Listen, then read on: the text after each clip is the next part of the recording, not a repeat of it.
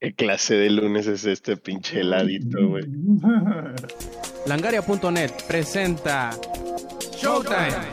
El podcast más grande. Hola y bienvenidos a la edición 311 del Showtime Podcast. En esta ocasión, aunque nos falta el ingenierillo, dice que por ahí le va a caer en un ratito más. Este, yo soy Roberto Sainz, Rob Sainz en Twitter, y les tenemos listos un podcast bastante interesante esta semana, con temas que dejamos pendientes de la semana pasada y sobre todo con la primicia primiciosa de que esta vez por primera ocasión empezamos antes de tiempo, pero bueno, eso ya lo, ya lo platicaremos más adelante y antes de pasar a las presentaciones de quienes sí están ahorita en tiempo y forma en su Showtime Podcast, les voy a platicar de lo que queremos contarles en este Showtime Podcast, como por ejemplo, este Lex nos va a hablar por fin de The Mage Seeker, hablaremos de Guardianes de la Galaxia Volumen 3 y hablaremos también de The Legend of Zelda Tears of the Kingdom y si llega el ingeniería como él dice que va a llegar, como nos amenaza, mejor dicho, hablaremos también de Dead Island 2. Pero entre lo que si llega o no llega, quienes están presentes, el primero de ellos es el próximo ser Don Samper, el productor de la edición en vivo de este Shot en Podcast. Viejo, ¿cómo estás? Buenas noches. Bien, güey, aquí este, ya feliz, contento de que vamos acercándonos más a la fecha y tachando cosas de la lista, ¿no? Este, dices, cada que uno tacha de la lista significa una gran cantidad de dinero sale de tu cuenta, pero ahí vamos tachando cosas, quedándonos cada vez más pobres, pero felices de que se está acercando la, la fecha, que ya faltan que como 20 días, una madre así, antes de que me tengan que hablar de usted. Órale, pues, y si de usted dice don, don Samper, no, está bien, está bien, está bien, como debe de ser. Samper, este, señor, ay, güey, llegó el ingenierillo. Mira más. Hablando de señores. Hablando, exactamente, exactamente, llega el ingenierillo, viejo, ¿cómo estás? Buenas noches. Me escucho, me sienten. ¿Sí? Medio, medio crunchy, ¿qué- eh, pero te escuchas. Ya sé, no, ya sé, ya sé. Quiero que sepan que me escucho medio crunchy porque traigo el headset. No es el micrófono que tardé 18 mensualidades en pagar. Que, que amamos. Como Que nunca escucha mi usas. hermosa voz. No, no, sí lo uso, pero lo uso solamente ya cuando ya estoy con mis dos nalgotas sentadas, ya listo para que nada más ocurra. Bueno, ustedes saben que la vida de padre a veces pide de que los morros digan, ay papá, ya no quiero cereal, quiero, ¿cómo, cómo era la canción de Flavio, güey? De, ay papá, ya no quiero leche, quiero estar la che-". O sea, como, como que los morros se, se ponen a veces en un plan muy especial, pero no, aquí estamos, estamos listos. Digo, espero poder cambiarme al otro micrófono pronto, pero mientras estamos aquí al pendiente y estamos listos para el podcast del día de hoy. Y también ahí tenemos, ha estado un poquito callado, pero obviamente porque él respeta el orden de las cosas. Hablamos de Lady Viejo, ¿cómo estás? Buenas noches. Híjole, ando, ando, híjole, me falta tiempo, tiempo, tiempo es lo que nos falta. Este, tengo, ahorita voy a ser muy, muy corto, muy breve. Tears of the Kingdom ha absorbido mi vida por completo al 100%. Esto, una disculpa a mi novia. Este, pero yo ando muy bien. ¿Y tú, Rob, cómo estás? Casi casi se escuchan los gritos del Link en el fondo. No, espérense, espérense. Antes de que me preguntes cómo estuvo, primero hay que preguntar y presentar. Alex, viejo, ¿cómo estás? Buenas noches. Hey, ¿qué onda, gente? ¿Cómo están? Bienvenidos, bienvenidos, bienvenides. Eh, estamos prontos a llegar a esa fecha, ¿no? En el que Samper le van a decir, Don, y él va a decir, ¿qué ocupas, mijo?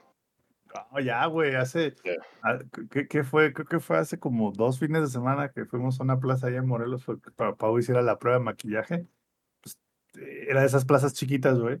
O sea, es plaza de provincia. Y el baño estaba cerrado con llave, ¿no? Y había un morro que iba con unas llaves. Le dije, eh, mijo, esas son las llaves del, del baño. Y me contesta, sí, claro que sí. Y yo, pues abre la pinche puerta, ¿no, morro? Y ahí va y la abre. Y ya, este, en cuanto me abre la puerta, el morro le hablan, güey, de que se tenía que ir y se voltea y me dice, señor, cuando termine, cierra la puerta. Y yo, chinga tu madre, pinche morro. Ahora la voy a dejar abierta para que se te quite. O sea, ya es un viejo verguero, ¿no? Ya Sí, es de sí, sí, sí, "No ya, ya, ya, ya, Viejo necio se sabe, ¿no? Pero ya sabe, oficialmente estamos a nada de que sea el viejo necio. Y pues nada, yo por ahí nada más escucho a Eddie decir, dale, Zelda, dale, pásame la trifuerza que tengo hambre. Esa y la de ca- caballito de Ganon. ca- caballito de Ganon. Tacatá, tacatá. Y podría seguirle, ¿no? Pero yo estaba jugando al buscador de magias, que no tiene nada que ver con cartón brilloso, y les platicaré más adelante de eso. Híjole, va, a estar bueno el programa. Van a ver ya, ahora sí, dándole seguidilla a la pregunta que me hizo Lady hace rato. La verdad, he estado muy bien. Ya eh, he estado ignorando con todas mis, mis capacidades este, corpóreas el síndrome prevacacional, porque yo también ya voy a salir de vacaciones esta próxima semana. Esta es la última semana que trabajo. Bueno, no la última que trabajo, pero sino la última antes de salir de vacaciones. Y la verdad que he estado. He estado sintiendo el rigor del, del, del- no sé si a ustedes les dé o sea algo específico de los trabajadores de, de- de gobierno que cuando se acercan las vacaciones como que te entra unas ganas de no hacer nada. Este, pero... O sea, me pasa, pero no tiene nada pasa que no- todos los días, güey. Y no, no creo que tenga algo que ver con... Con, Con el gobierno, ¿no? Sí, no, no, no, no creo que tenga algo que ver con el pinche gobierno puto.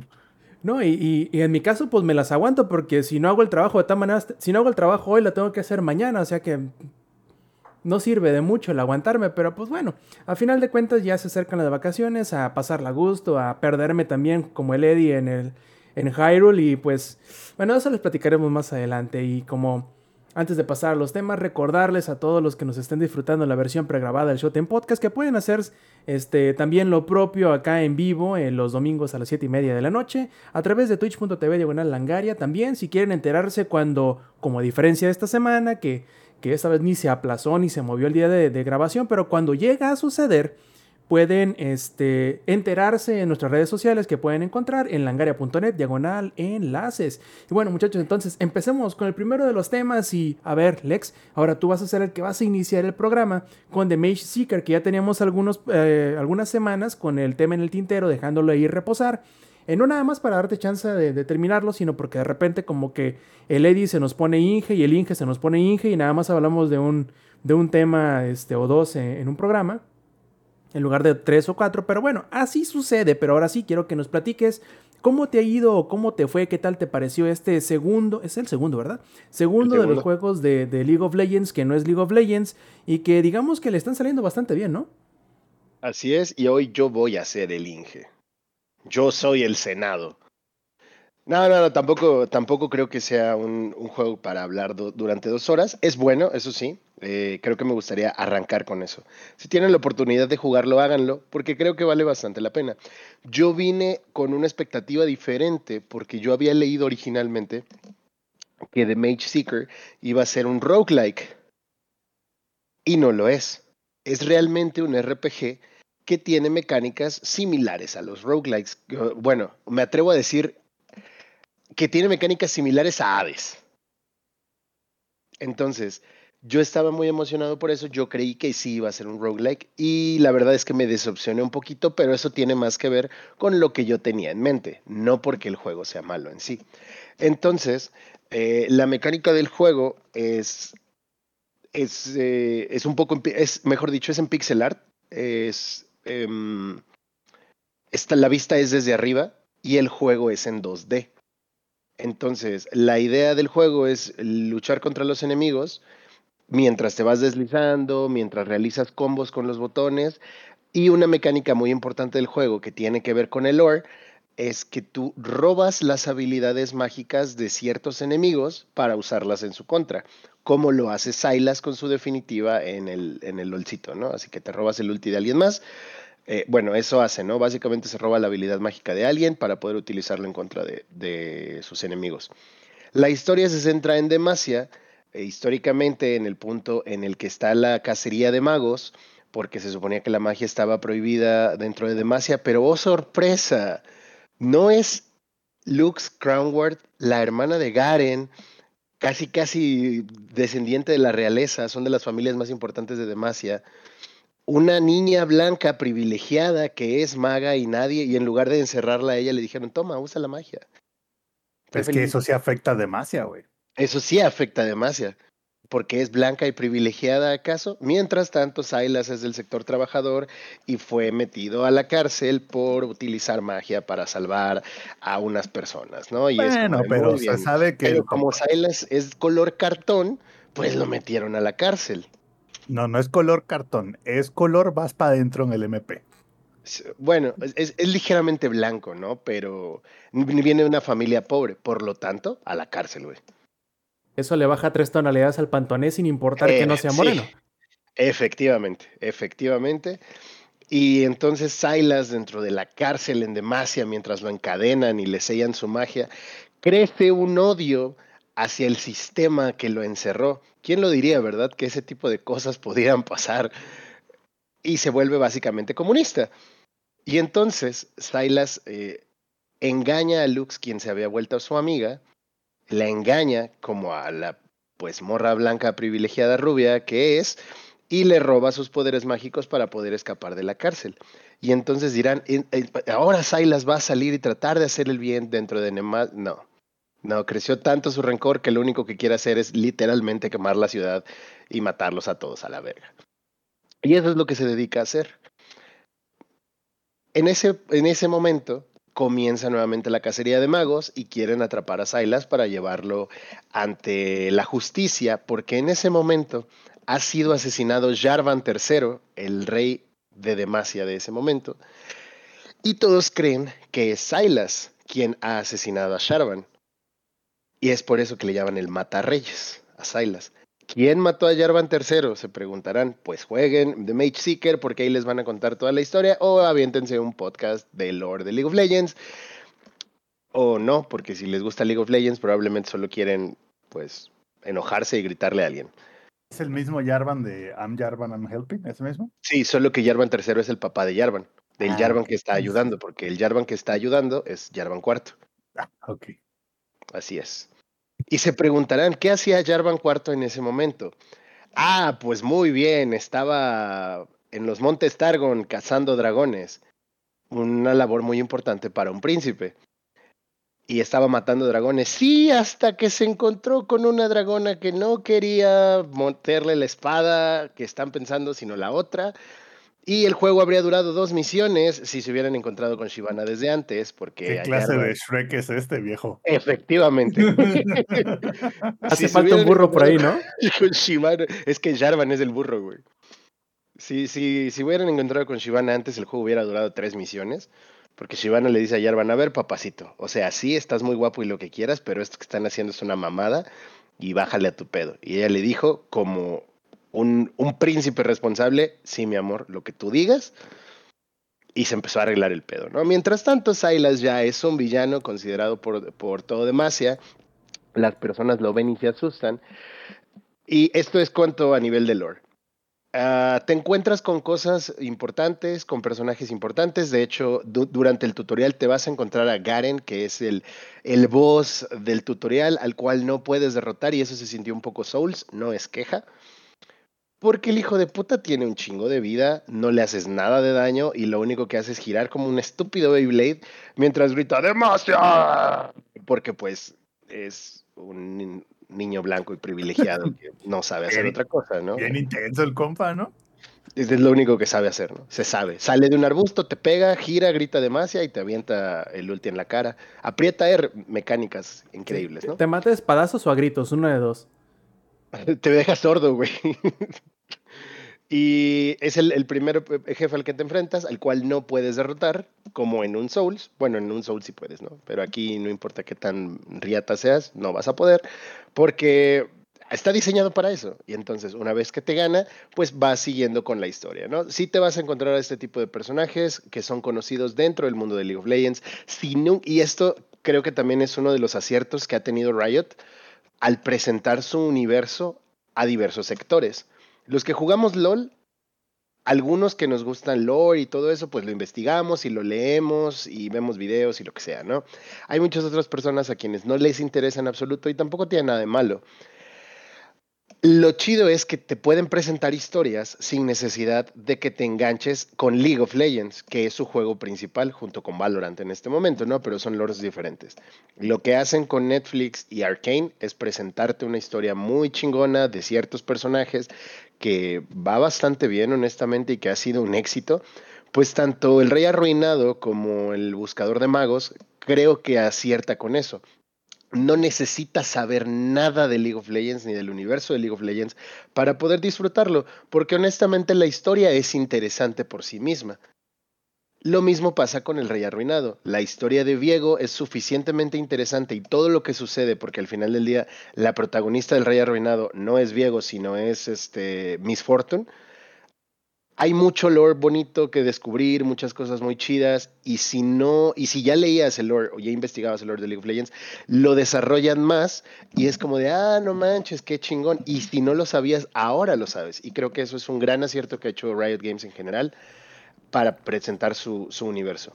Lo hace aquí con The Mage Seeker, sigue adelante con, eh, con la historia con detalles, ¿no? O sea, lo que te presentan de Silas originalmente es, ah, sí, pasó esto, engañó a Lux y ahora todo demás ya lo quiere buscar. Y aquí te desarrolla en el que pasa, cuáles son los motivos de Silas y todo esto, ¿no? Que al final del día lo sabemos, dentro de las guerras no hay ni buenos ni malos, todos son malos en las guerras. Oye, Alex, entonces, ¿me estás dando a entender o te quiero yo entender que Riot hizo buen trabajo para incluso las personas que no le sepan mucho al lore de League of Legends, al jugar de Mage Seeker, no se sienten perdidos, logran diferenciar los diferentes personajes, sus motivaciones y cosas así.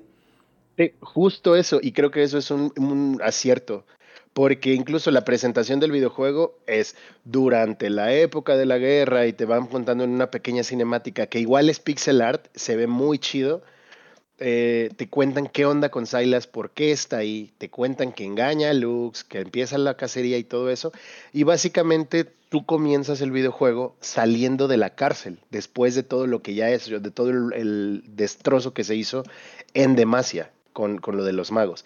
Y lo que Silas sabe es que Jarvan III ha muerto, pero no sabe quién lo mató, sabe que todos lo están culpando a él y que lo llaman el Matarreyes.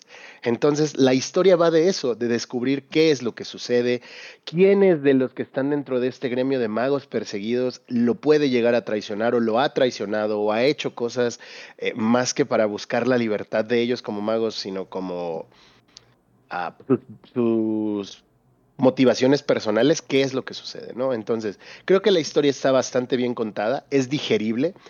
Eh, es un RPG que en sus momentos va a tener estos diálogos, porque no hay, no hay un voiceover, solamente son los diálogos escritos en la pantalla y si tú quieres desde el principio puedes saltarlos si no te interesa saber de la historia, lo cual está chido también para quien solo va a jugar. Sin embargo, creo que si te saltas todo eso, estás perdiendo mucha parte enriquecedora del juego, que es el lore que es que te cuenten el porqué de las cosas. Si no, pues ponle tú que no vas a estar perdido, pero creo que se pierde un poquito o te estás perdiendo una parte importante que tienen que ofrecerte de Mage Seeker, que es precisamente el storytelling. Ahora, en cuanto a mecánicas, el juego eh, cuenta con un dash y, y, combos, ¿no? Que puedes hacer con las cadenas. Ataques fuertes, ataques débiles y la otra mecánica que es tanto robar las habilidades como lanzarte con las cadenas y enganchar. ¿Qué pasa, Rob? Oye, Alex, antes de, dejarlo de la historia, porque como que es. las preguntas que te voy a hacer es medio gameplay, medio historia. Eh, ya ves que dices que es un roguelike. Entonces, la mecánica de roguelike en donde mueres y reinicias, ¿está explicado o integrado de alguna manera con el gameplay o el lore del juego? Ya ves que en, en Hades, eh, pues obviamente, como eres. Eh, vuelves al Hades, inicias desde el principio porque quieres salirte del del, de este, del infierno, escapar del control de tu padre, entonces está integrado. Y ahora, ¿cómo esta mecánica de revivir y reiniciar este, modifica o cambia la historia o los diálogos que estás, que estás experimentando o son siempre los mismos? Y es que ahí es donde estaba el error. Yo creí que era un roguelike. Yo tenía entendido que era un roguelike, pero no lo es realmente. O sea, no hay una mecánica de si te mueres pierdes tus cosas. Es realmente un RPG, porque vas a ir consiguiendo oro para mejorar tus habilidades, para subir de nivel las habilidades, por así decirlo, para ir comprando slots dentro de qué magias puedes llevar. Hay algunas otras magias que ya vas a poder tener sin necesidad de robarlas, o sea, es como de ya la conseguiste y la aprendiste. Entonces, ese es error mío. Yo creí que era un roguelike. Sin embargo, no lo es. Sus mecánicas de leveleo son de un RPG, pero su gameplay es similar al de Hades. Y, respondiendo a la pregunta de ladito, que si es un standalone que puede funcionar sin conocer nada del lore de LOL, sí, sí lo es en su totalidad, como también lo es el Rey Arruinado. Y creo que eso está chido, porque al final del día, si lo están haciendo para que más gente vaya a jugar LOL, no lo hagan, amigos, por favor. Si no juegan LOL, no lo hagan ya. O sea, los que ya estamos ahí, pues ya no podemos escaparnos. Ustedes no lo hagan. Jueguen The Mage Seeker, jueguen eh, El Rey Arruinado, porque sí son divertidos y tienen algo que contarte. Y no te vas a enojar con nadie más, ¿no? Tal vez con los NPCs, pero no con, con un ser humano. O eso se supone que son del otro lado. Entonces, mi error fue creer que era un roguelike, no lo es, pero las mecánicas de combate y de gameplay son similares a las de Hades. Que tienes el dash, que tienes el combo con las cadenas, que cómo vas a ejecutar los diferentes, eh, el tema de robar las habilidades de los magos rivales y todo esto. Tiene también un sistema de debilidades, es decir, si tú utilizas fuego contra hielo, le haces más daño a ese rival. Entonces, sí hay un sistema que funciona alrededor de eso, de estilo. Pokémon, ¿no? ¿Qué clase de Pokémon Exacto. verde es este, güey? Exacto, güey. Entonces es como de, a ver, si le tiras fuego al hielo, pues le haces más daño. Si le tiras hielo a hoja, le haces más así, ¿no? Entonces, sí hay un sistema de magias que están categorizadas por elementos y sí tienen esta, que, que al final del día es como un piedra, papel o tijera grandote, ¿no? Sí tiene esto, lo cual también te hace Oye, pensar en el momento. Oye, Lex, perdón, pero los Pokémones, ori- el Pokémon original era piedra, papel o tijera, ya los últimos es piedra, papel, tijera, Lagarto. este, lagarto y Spock, güey. No, y hay más, güey, no, o sea, es Lagarto, Spock y este Y cortador láser, güey. sí, güey, muchas mamadas. Hay cyborgs de Battlestar Galáctica también en ese piedra, papel o tijera. Cortadora láser, güey. La fuerza, güey, así, así funciona, ¿no? Aquí el sistema de elementos es limitado a cinco elementos, si no me equivoco, que son los que con los que habíamos estado trabajando en- dentro del juego. Podría equivocarme, la verdad es que estoy, no estoy seguro si son cinco o seis, pero tienen esta, eh, funcionan de esa forma, vaya. Es un piedra, papel o tijeras entre ellos. Y eso también en un entorno en el que te estás enfrentando contra diversos enemigos es contra quién peleo primero. Le robo la habilidad a él y mato a este otro y entonces eso te lleva como a hacer el, cómo vas a desarrollar tu sistema de juego, ¿no? Lo cual creo que también le agrega un nivel de complejidad no tan alto, pero sí divertido para que te pongas a pensar y no sea nada más un button smasher. Que nada más sea como me deslizo y aprieto los botones, ¿no? Y ya, que los mato a todos. No. Eh, te vas encontrando con objetos en el camino que son para regenerar vida, que son para regenerar maná y un largo etcétera. Al final del día es un RPG en dos dimensiones que funciona con las este, con el gameplay como lo es Hades. Entonces, eso a mí me gusta mucho porque siento que Hades es bastante divertido y sí creo que toman cositas de aquí. Eh, el sistema de, de pelea contra jefes es muy similar, ¿no? Es me deslizo, le pego, busco su debilidad. Cada jefe va teniendo su mecánica especial. Por ejemplo, hay un jefe que te encuentras en las misiones iniciales que es como un dinosaurio de hielo. Que de repente él sale del, de la pantalla porque invoca unos zapitos de fuego y entonces es como de, ah, bueno, pues sabes que tienes que robarle la habilidad de fuego al zapito para cuando regrese el otro le hagas más daño. Entonces, siempre como que está diseñado el juego para que busques la manera de facilitarte el combate, porque puedes hacerlo a chingazos. Te vas a tardar un montón y si eres suficientemente bueno, lo vas a poder matar. Pero el juego te otorga las herramientas para que lo hagas de la manera, de, la manera que está pensada. Entonces, estos retos también, que son unos puzzles bien chiquititos, porque es nada más determinar cómo lo voy a matar, que es algo que, existe desde hace mucho tiempo. Eh, le, lo hace divertido, lo hace entretenido, no se siente tan plano como puede llegar a sentirse nada más de... No es, vaya, me refiero a no es nada más como de, ah, sí, dasheo, pego, dasheo, pego. No, no, no. Cada jefe se va sintiendo como fresco y lo cual ayuda a que no te aburras porque el juego puede llegar a ser tedioso en cierto momento, sin embargo, eh, los espacios que hay entre los que te cuentan el lore y los que te enfrentas con mecánicas distintas hacen que el juego no se sienta repetitivo y eso está muy chido. Eh, entonces, eh, si les gustan este tipo de juegos, Si les gusta Hades, no es al nivel de Hades, la verdad. O sea, yo no lo consideraría al nivel de Hades, pero sí es muy bueno. Porque Bueno, pero tiene un también lo. Hades es como meterse a las patadas con Sansón, güey. Güey, Es que Hades está, está demasiado god, güey. Ahora, ah, si les gusta esta este tipo de mecánica como la tiene Hades en cuanto a sistema de combate, van a disfrutar Mage Seeker. Solamente que aquí las armas siempre van a ser las cadenas y la variante son los hechizos que puedes llegar a utilizar. Lo recomiendo porque es un juego que se siente divertido, se siente rápido y puedes jugar, ¿qué te gusta? Media hora y si tienes algo que hacer, pues ya guardaste el juego y listo, y lo retomas cuando puedas, ¿no? Entonces, ah, yo lo jugué en Switch, en Nintendo Switch. eh, sé que está para PC. La verdad es que sí creo que le viene muy bien jugarlo en Switch si es que tienen la oportunidad. Yo lo recomendaría más ahí porque sí es un juego que se siente como portátil. Que si lo juegas en la PC, qué chingón. Pero, ah, honestamente creo que va a ser mejor jugarlo con control en la PC. Si lo, si lo llegan a comprar en PC, yo definitivamente voy a recomendar el control porque se siente más ágil. Es un juego que fue diseñado al final del día para utilizarse con control y se siente de esa forma. Entonces, el Nintendo Switch no sufre en ningún momento y eso es relativamente bueno también porque para la PC, pues incluso podría correr en una tostadora. Si tu computadora corre LOL, va a poder correr de Mage Seeker. Por lo mismo de cómo está diseñado el juego. Con este pixel art va a ser eh, pues no tan agresivo para tu PC. Digo, no todos somos del Samper, no sé de qué hablas, en mi compu corre bien. Entonces, si lo A corre menos de que sea Windows 11, güey. Pero acá, o sea, en el Switch no escuchas que el Switch sufra como cuando juegas Monster Hunter Rise, que se escucha cómo trabaja el ventilador del Nintendo. Acá no.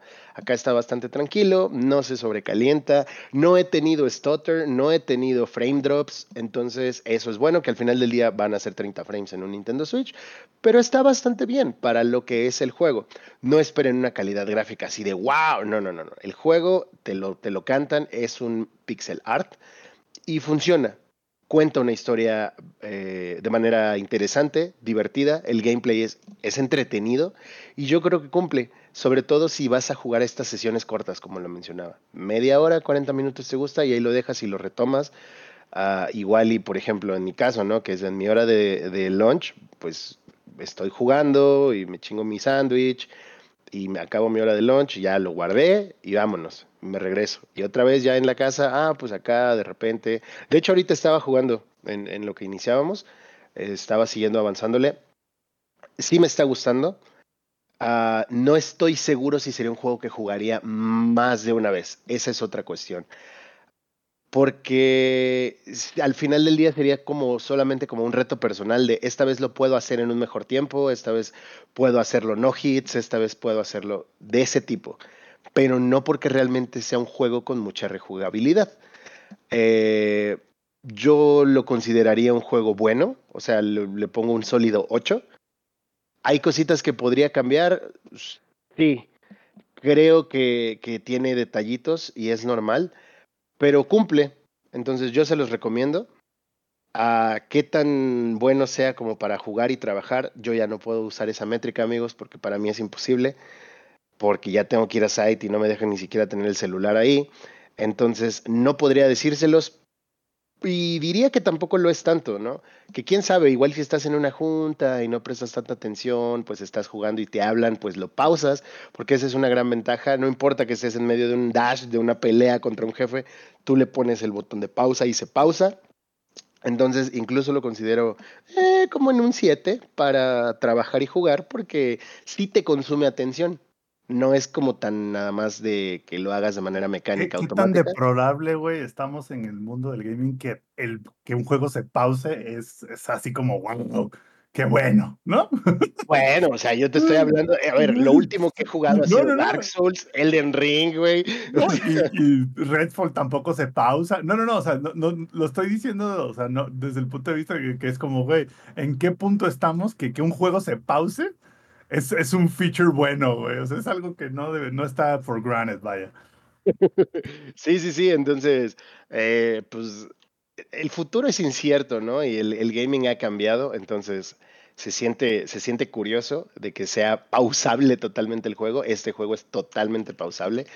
Eh, otra cosa que también está chida es que si lo pones en, en la parte del Switch, ¿no? O sea, si, si lo pones en modo de, de, dormir, el Switch, cuando abres, el juego está en lo mismo. No es como, por ejemplo, Dark Souls, que es como, ah, te fuiste a dormir, me, te la pelaste, mijo, órale. De vuelta a la hoguera, cabrón.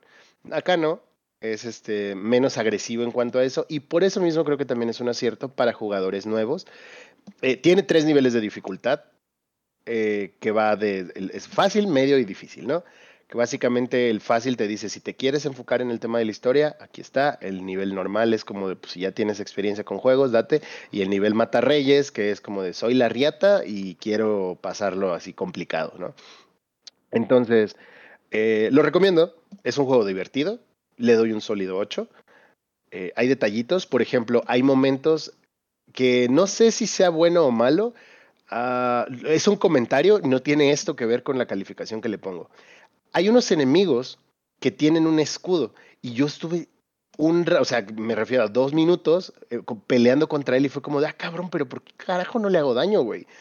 Y es como de, ah, ya, contra estos güeyes de escudo tienes que usar forzosamente el ataque fuerte para irlo rompiendo. Y en el juego no me lo dijo en ningún momento, no es queja.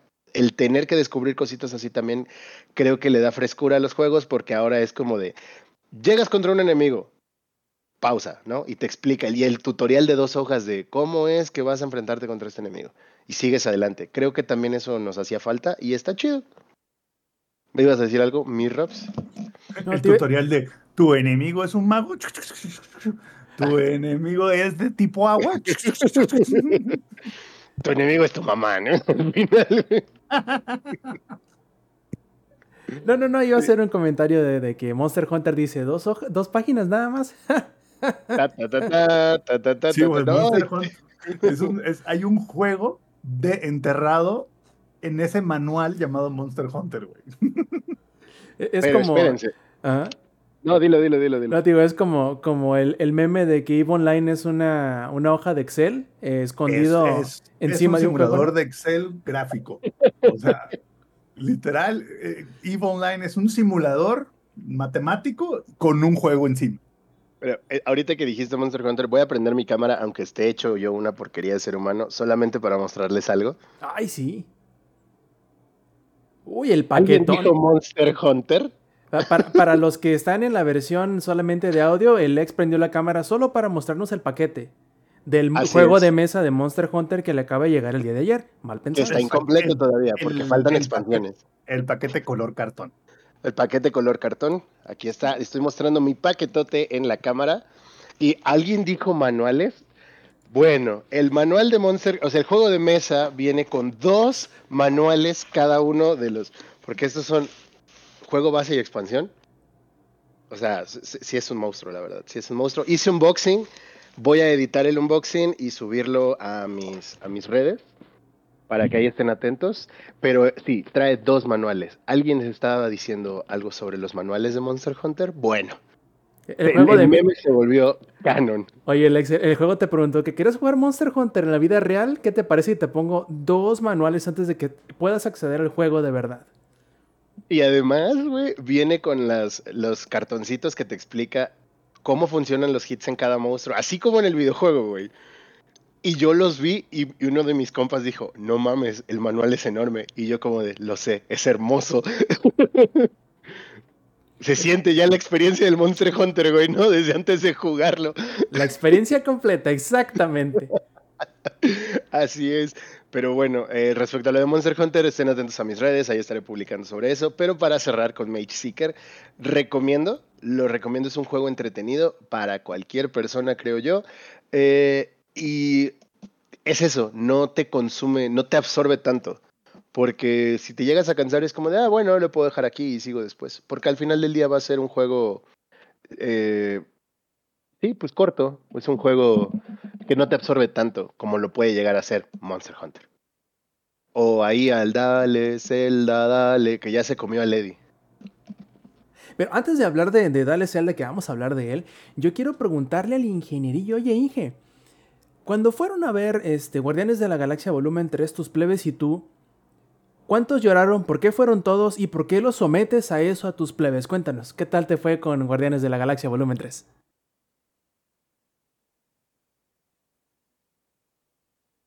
Creo que todavía no está el link. O recordarle que está muteado. No, sí creo. Que- que, bueno, voy a aprovechar esta pequeña pausa para decir, yo no he podido ir a ver Guardianes de la Galaxia. Loco. Tengo que ir a verla pronta. O sea, si van a hablar con spoilers, solo avisen para que No, no, me, no. me- Ya nos Pero no, conoces. he- no he podido. No he, no he podido ir a verla. Yo quería ser parte de la conversación de Guardianes de la Al Galaxia, final- desafortunadamente. Salen los créditos. Al final, al final lloras, ¿no? Uy, no al final, al principio, a la mitad. No, no, no, no, no. Es este. James Gunn agarró y dijo: Pañuelos les van a faltar, O culeros. sea, es el Cyberpunk Edge Runners de las películas de Marvel. Sí, es que eh, to- toca, toca unas fibras muy sensibles. Yo digo que esto le llega más a las personas que han tenido mascotas. A las personas que han perdido. O sea, casi cualquiera. pero- Sí, güey. Pues es que sí, o sea, literal. Si, A las personas del- que les gusta respirar les va a llegar esto. Ajá. A las personas que tienen conciencia, que son empáticas, este, que son humanas, este, sí, vas a llorar. No, está muy padre, eh, tocó esas, esas, esas cosas muy sensibles en, en mi caso. Ah, volteé a ver a mi novia y pobrecita. No, eh, en verdad, se los pongo así, después de que fuimos a ver la película, toda la semana fueron puros TikToks y esta semana todavía siguen saliendo puros pinches TikToks de, de eso, porque obviamente la gente está grabando todas esas escenas, no sé cómo la hacen, y luego con una puta calidad que dices, no mames, yo, todos han de traer iPhone 14 y este y S23, increíble, Am, pero ah, no sea grabar un pinche ovni para, bueno, eso es, ot- es otro tema. Quiero ver Ah. en calidad Xiaomi 5, güey, ya sabes. Sí, Oye, ¿no? los de El color que- el cartón que- también tenemos derecho a grabar bien, güey. El que ya no sabes, güey, si, si es un mapache o es una rata, güey, o es un... Un tlacuache pinche- norteño. Un tlacuache, güey. No, no, no, no, no. Verdad, pinches TikToks. Pero bueno, este, y tiro por viaje, nada más este me, llega TikTok de mi novia diciéndome, "Ya estoy llorando otra vez. Y pues bueno, son esas escenas. Este, pero eh, haciendo un lado eso, eh, quisiera hablar específicamente de un personaje, de Adam. Este, ay, me gustó muchísimo. eh, ojalá, ojalá, ojalá sigan haciendo cosas con él, este, en, futuras películas de Marvel. Este, a mí me impresionó muchísimo los primeros minutos.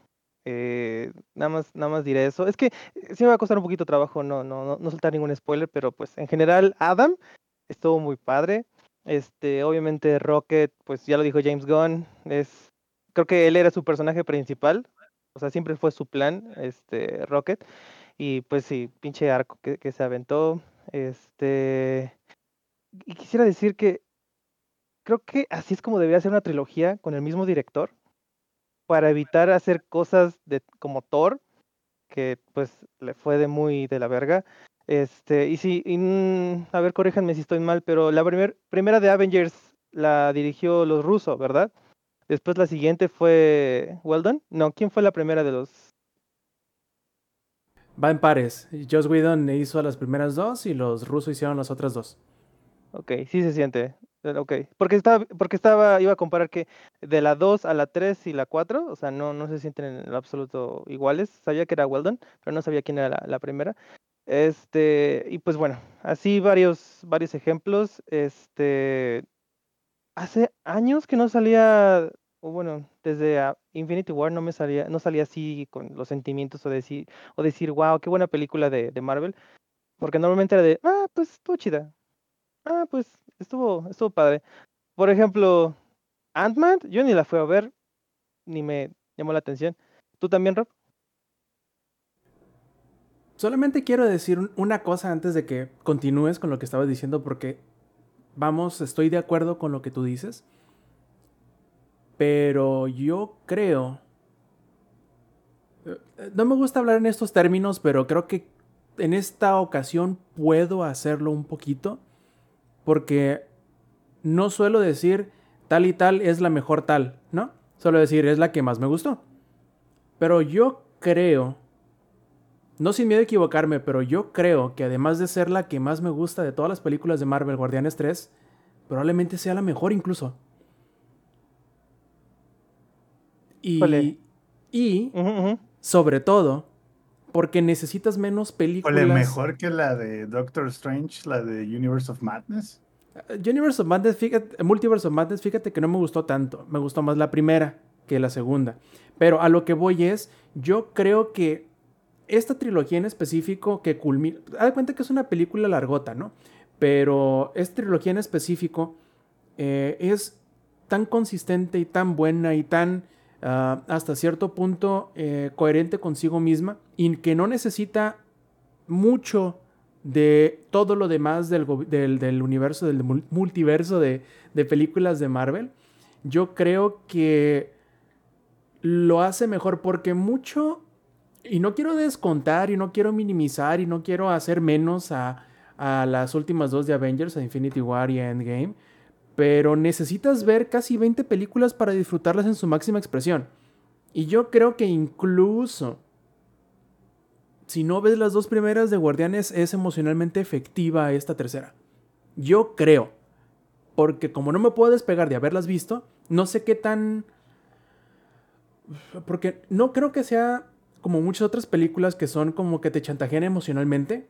No creo que esta tercera de, de- Guardianes de la Galaxia sea chantajista. Creo que es efectiva porque encuentra la manera de cómo no solamente encajar el cuchillo donde duele, sino también girarlo en el momento justo para provocar el efecto eh, que busca hacerlo. Lo que sí puedo decir es que es la más emotiva de todas.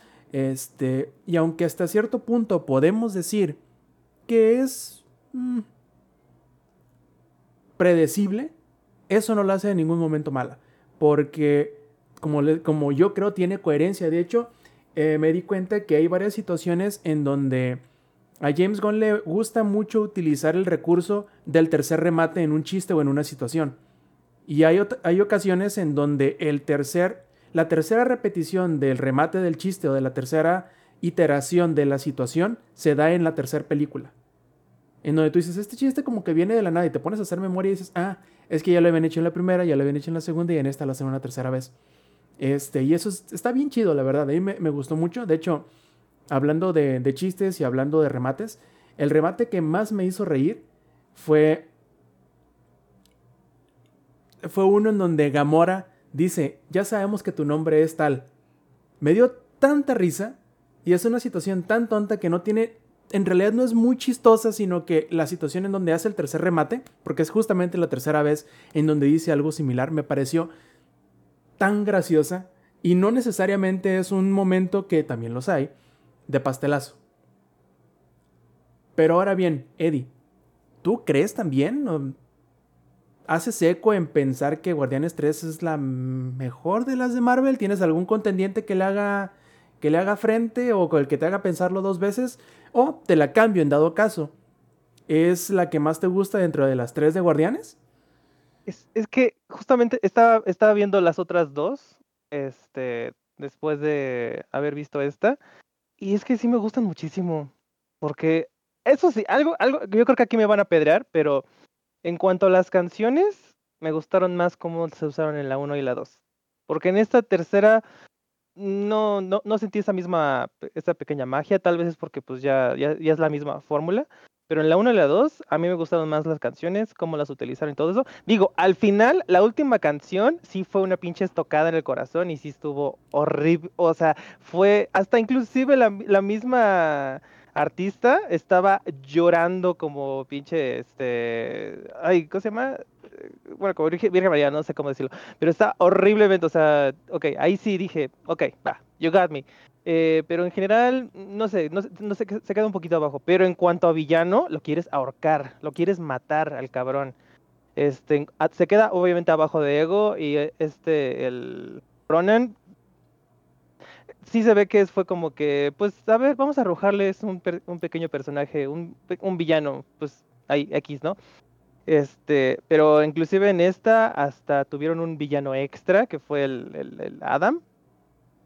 Este, porque en las anteriores pues era el Taserface y pues obviamente todos saben que pues el güey valió madre inmediatamente. Este, pues ya, X. De las mejores, sí, la verdad sí. Por, por, por lo que mencionábamos, que esa consistencia de, la 1, 2, la 3, o sea, que llegó hasta el tope, llegó a, fue su crescendo, o sea, estuvo genial. Este, el nivel de drama estaba a todo tope porque, este, ah, no, es- es- esa parte no lo puedo, no lo puedo hablar, pero es con referente a que el, es Guardianes de la Galaxia y el color que rodea al, al logotipo es referente a que alguien se va a morir. Entonces, todos estaban con la expectativa así. Entonces, igual, todo lo que sucede durante la película te queda así de no mames, o sea, puede que nadie esté libre de, de petatearse. Entonces, eso también, y al final, pues bueno, todo eso. La verdad, a mí sí está en mi top 3 este, de las, de las favoritas. Y pues digo, a- abajo o arriba está cualquiera de, la, de Guardianes de la Galaxia. Hasta ahorita no sé cuál es. Ahorita vi el comentario de este Ella de que top 5, sí, sí en el top 5. Este, pero sería como que, o sea, son un chingo de películas, o sea, son un chingo de películas. Y creo que eso también, por ejemplo, alguien en el trabajo me preguntaba, ¿qué películas tengo que ver para entenderla esta?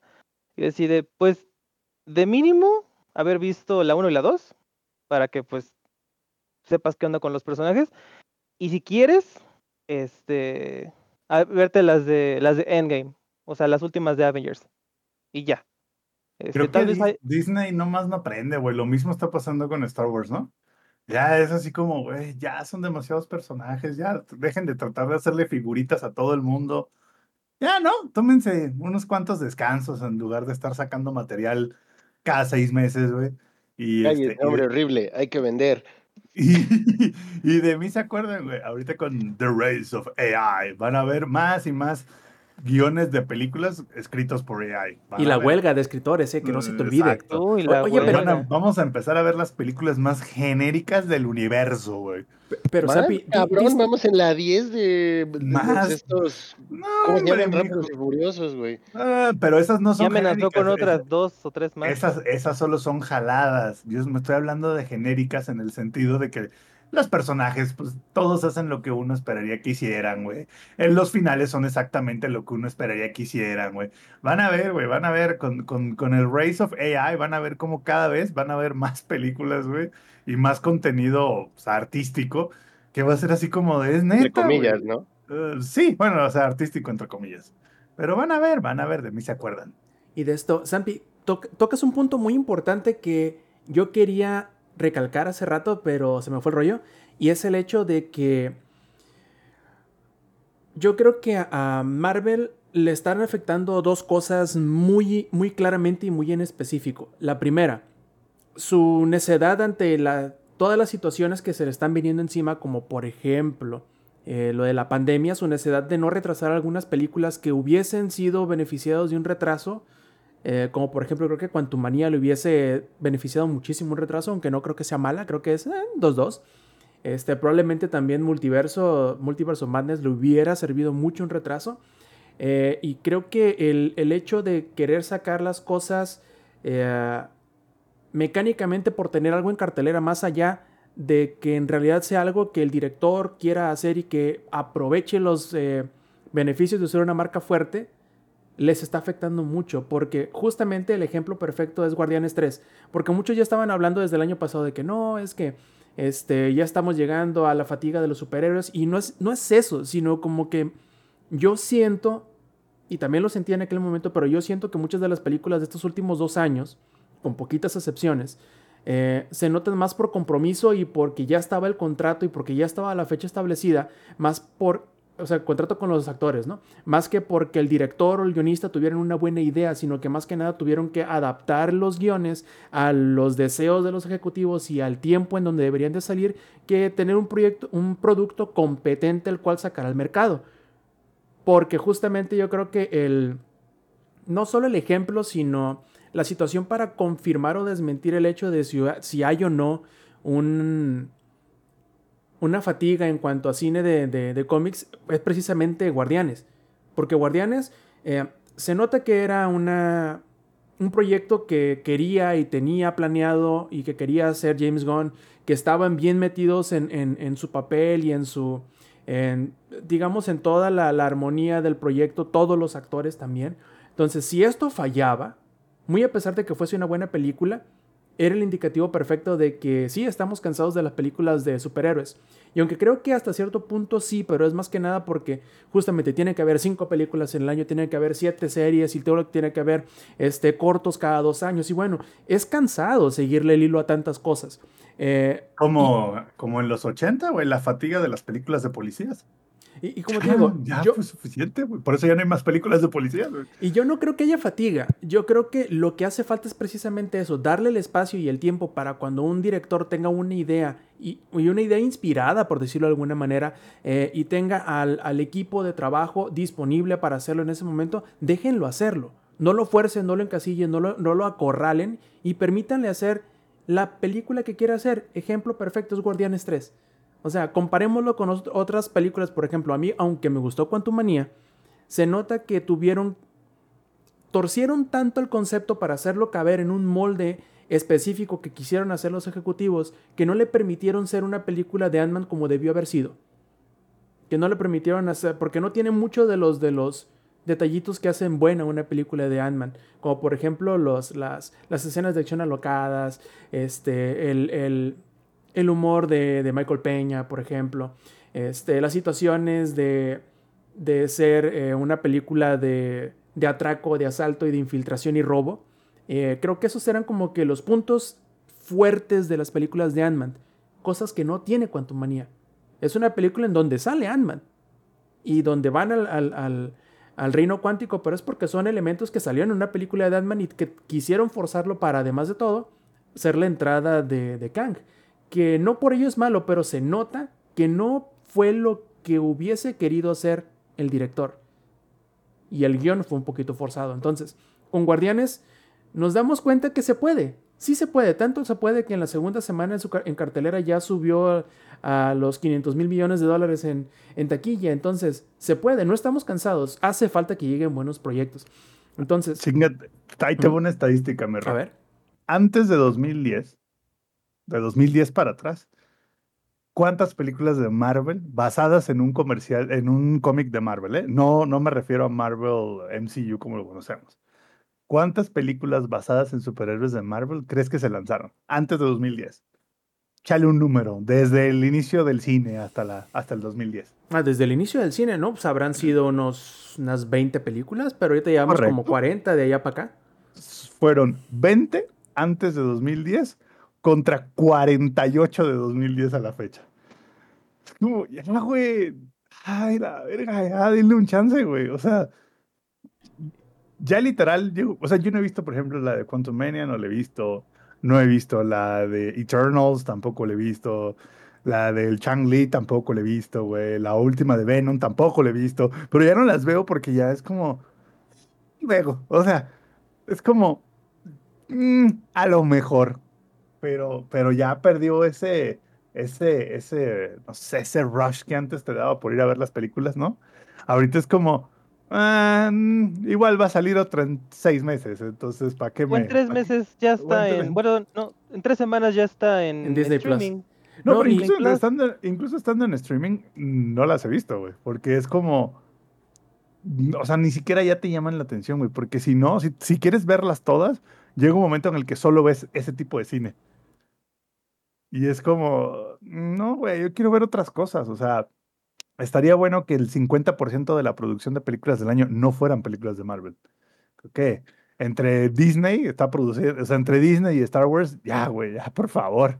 Star Wars también pasó de ser algo que cuando salió, me acuerdo, güey, cuando salió la de ah, The Force Awakens, era así como de, no mames, vamos a ir a verla, buenérrimo. Y ahorita es como, ah, no he visto esa serie de Star Wars, esta otra tampoco la he visto, esto, nah, ni siquiera me llama la atención, ¿sabes? Porque es como, ya, güey, o sea, sí que chido que hagan contenido, pero, pero creo que ya estamos llegando al punto donde ya se están excediendo, güey. Ni Rápidos y Furiosos se, atrevió a tanto, güey.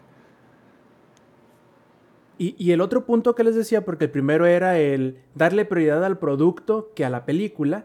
El otro punto es que en realidad venimos de un alto tan alto después de Endgame que prácticamente todo lo que antes se nos hacía bueno, ahora después de ese rush tan, tan alto que tuvimos con Endgame, no nos parece bueno, nos parece mm, mediocre y lo seguimos de- comparando. Después de esa avenida que fue Avengers Endgame fue así como de, no, mijo, y ahora quiero que todos sean así. Exactamente. Y eso daña mucho la percepción porque aceptémoslo. En cuanto a evento mediático de películas, yo creo que ya no nos va a tocar ver otro igual que, que Endgame, desgraciadamente. Es- Fue muy que bueno y todo, pero li- Literal, Endgame sí fue la cúspide, así de aquí. O sea, es más, ahí debieron de haberlo dejado morir y esperar como cinco años para sacar otra película, güey. Uy, no, dinero. Sí, dinero sí, sí, no, yo sé que no, yo sé que, yo sé que no lo iban a hacer, pero o sea, mi punto es, o sea, el pick de Endgame fue tan alto, güey, que, que debieron dejarlo, güey. Porque literal fue así de todo lo que, aparte se atravesó la pandemia, entonces todo lo que salió después de Endgame ha sido masacrado, con algunas excepciones, pero ha sido masacrado, güey. Aquí nos comenta Mr. Windows, Windows Max, dice, lástima que el cine de adaptaciones de anime aún no despega. Porque hace falta que le agarren el rollo como le agarraron el rollo a las de, a las de cómic después de 40 años de estarlas haciendo. Entonces nos Sí. faltan todavía 20 años para... De- después de estarlas haciendo con las patas por 30 años, alguien dijo, hey, ¿y si hacemos la historia similar al cómic en lugar de inventarnos una mafufada bien violenta? Y mira, por algo Sí. venden cómics, muchachos. Y ahora, Sams, déjame, meto freno de mano, quiebro el volante por completo, bajo un, un de este cambio, volvemos a Guardianes 3 y la verdad es que, a ver, Eddie, la pregunta es, de los que estaban junto contigo alrededor de tu butaca, ¿cuántos estaban jalando moco? Porque Ahora. no es... no, o sea, de- que de- ibas a decir otra cosa y yo, ¡Hola! No, no, no. Jalar moco. O sea, porque creo que es de las pocas, por no decir que la única película de Marvel en donde vi que el efecto emotivo fue tan universal que me pareció extraño. O sea, no, no solo es el que, yo- el que tú estás eh, este, luchando contra el ojito Remino, intentando mantener tu, tu cara de estoicismo mientras las lágrimas rodan por tu mejilla como Kenshiro del puño de la estrella del norte, eh, sino que estás escuchando al, al de enseguida, que está jalando moco, están los tres plebitos de enfrente con su papá, todos llorando, luego escuchas por atrás también al que está eh, luchando por no gemir del, del, del- de la lloración, y dices, güey, o sea, como que no nada más es que me está afectando a mí, sino que no nomás soy yo el que me estoy queriendo pasar de, de, de- de emotivo, sino que parece que sí, es, es algo un poquito más gene- general o universal, porque, güey, o sea, la neta que, que, que es muy efectivo, fue muy efectivo este James Gunn en cuanto a los momentos emotivos de la película. Ba- Bastante. Este, te digo que lo pude notar en el, al final, contra, cuando, obviamente, cuando vencen al, al malo, el grito de la gente sí fue como de, sí, a huevo, chinga tu madre, que no sé qué, y yo así de, a la verga. O sea, ya, ya despertó, ya este, ya la gente limpiándose el moco, sí, chinga tu madre, estúpido, maldito. Entonces, ahí es donde pude notarlo mejor. Este, cre- creo que mi novia fue la que más estaba viendo, porque pues yo, esta- yo estaba concentrado y tratando y parpadeando para que se me regresen las lágrimas a donde deban de estar.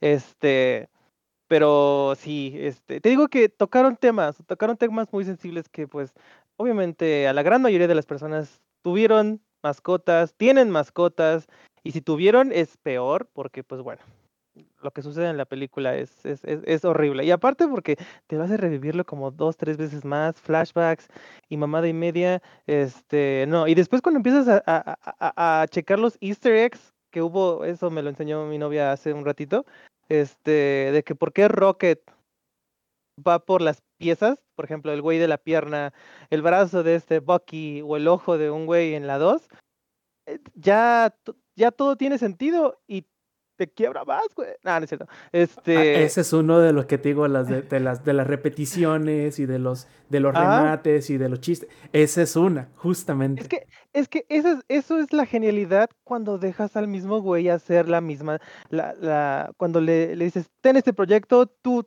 tú, tú vas a encargar todo esto. Porque imagínate cómo hubiera sido si James Gunn no lo hubieran recontratado. Porque que, ah, yo tengo entendido que Guardianes 3 debió de haber salido hace como dos años, o hace inclusive tres años. O sea, tengo, si no mal recuerdo, era entre Infinity War y Endgame, ¿era antes o después? en ese lapso de dos años, ahí estaba este Guardianes 3, pero pues por tweets pasados pendejos de, de James Gunn, este, pues le dieron tate quieto y pues bueno, o sea, todo, todo fue gracias a ese pinche efecto mariposa de ese güey o efecto, este, que, que, de ese güey que le buscó los tweets a James Gunn, hizo todo este cagadero, hizo todo este desmadre, Gunn ya está en, en DC, bla, bla, bla, ya, este, ya es todo su, su cagadero. Am, pero sí, regresando a tu pregunta, este, sí fue muy claro ver cómo la gente en esos momentos estaba totalmente callada, hasta un niño empezó a gritar y cállese, casi casi con pinche icy en la, en jeta al morro. Este, ay, fíjate que esas son de las cosas que menos extraño cuando voy al cine y horrible. Pero bueno, ah, entonces sí, bastante notorio, eh, bastante satisfactorio eh, eh, el cómo terminó la película. Este, me gustó muchísimo. A ver qué se viene después. Este, pues digo, Gon ya se fue para el otro lado, ya se fue para el lado. Ni cómo ni cómo salvar a Warner, la verdad. Pero bueno, este. Sí, el adicto Gon va a ser, va a ser la nueva película de Superman. Que por lo que he estado viendo, creo que, ahora sí que pequeño paréntesis, creo que va, va a tratarse de este cómic. Es el de ah, All Star Superman, porque se la pasa tuiteando esa foto de All Star Superman. Este, pero bueno, a ver cómo le va. Entonces, este, a mí sí me gustó. Sí está en mi top 3. Dice el adito que ahora eh, podemos eh, instituir de la misma manera que pusimos el cagómetro con los juegos de, de- terror. Ahora podemos instituir el llorómetro. Me parece. Bastante. Y espérate, regresando a lo que mencionó este Ella, que yo pensé que Thor iba a estar con los guardianes. Es que ese es el pedo, Ella, que. O sea, eh, Gon tenía todo su. Todo su desmadre para sus guardianes, así tal cual, él ya lo tenía bien. Pero llegaron unos güeyes llamados Russo que dijeron, ah, pues también vamos a meter esto, también vamos a meter esto. Porque yo, yo estoy viendo la 2, la dos, este, cuando está peleando Y contra dijeron, Ego. y si metemos a un Exacto. personaje grande. Y si metemos a este güey, y si metemos a este güey, ¿y qué tal sucede esto? Porque en la 2, a este Peter Quill, se, ven, se- ven su casco de nan- nanotecnología, cuando lo golpea Ego, se le destroza. Y ahí es donde dice Gon, se le rompió el casco. O sea, vean la 2, se le rompió el casco. Le digo, ah, pero es que ¿por qué en Infinity War vuelve a traer el casco? Le digo, "Pues es que son los pendejos de los rusos haciendo su desmadre. Por ejemplo, eso de Thor siendo parte de los guardianes, eso es de los rusos totalmente. Porque también le preguntaron, oigan, eh, ¿y este Rocket tiene, todavía tiene contacto con Thor? Y dice, no, jamás en la vida se vuelven a hablar. Siguiente pregunta. Luego, o sea, porque es lo que les digo. O sea, cuando otro director mete su cuchara, es un cagadero. Ahorita que mencioné Star Wars, este Samper, ay, lo pueden ver en la nueva trilogía, en la última trilogía, un pendejo en cada, este, en cada película. Y luego el pendejo de Ryan Johnson haciendo su pinche cagadero desmadre, mierda, ugh, asquerosa. Perdón, sí me, no me gusta de la Jedi. Este, que es de la Jedi. O sea, perdonen, pero bueno. Entonces, este, muy emocionado No, por lo es que va a que, ser a ver, a ver, The Last Jedi no es una mala película, The Last Jedi es una pésima conclusión. Tú estás hablando de Rise of, Sky- eh, of Skywalker. Ah, sí, cierto, Rise of Skywalker. Ya no, ves, perdón. las dos, las dos son un cagadero. Porque la, u- la segunda, mira, ya nos fuimos por otra tangente, pero igual es un buen momento para despotricar a Star Wars. O sea, la 2 hizo un cagadero lo que hizo la 1, y la 3 hizo un mierdero lo que hizo la do- lo que terminó siendo la 2. Entonces, al final, nos quedamos con la 1, pero deseamos no haber tenido ni la 2 ni la 3. Y así. Y ya amenazaron que, que va a haber una nueva orden Jedi por la tal esta pendeja Skywalker y así. Pero bueno, Mira, Eddie. Tranquilicémonos un poquito, que acuérdate que vienen películas de. Creo que de The Old Republic. Hay chance de que puedan ser buenas, esperemos. Que no Yo sean lo que tan. quiero- Ajá. yo lo que quiero es la Esos Jedi, película, es- esos Jedi son una ladilla, güey, nomás no se Eh. pueden deshacer de ellos, güey. ¿no? Yo lo que quiero es ver la última película, la que se supone que va a concluir todo el universo de este am, del que está haciendo Ahsoka, Ah, ya. Meloni. El de Filoni, ¿Cómo se llama ajá. Filoni, perdón, Filoni. Yo quiero ver esa puta película porque se supone que va a ser como que este Ahsoka va a meter este a The Mandalorian, va a ser todo su cagadero ahí.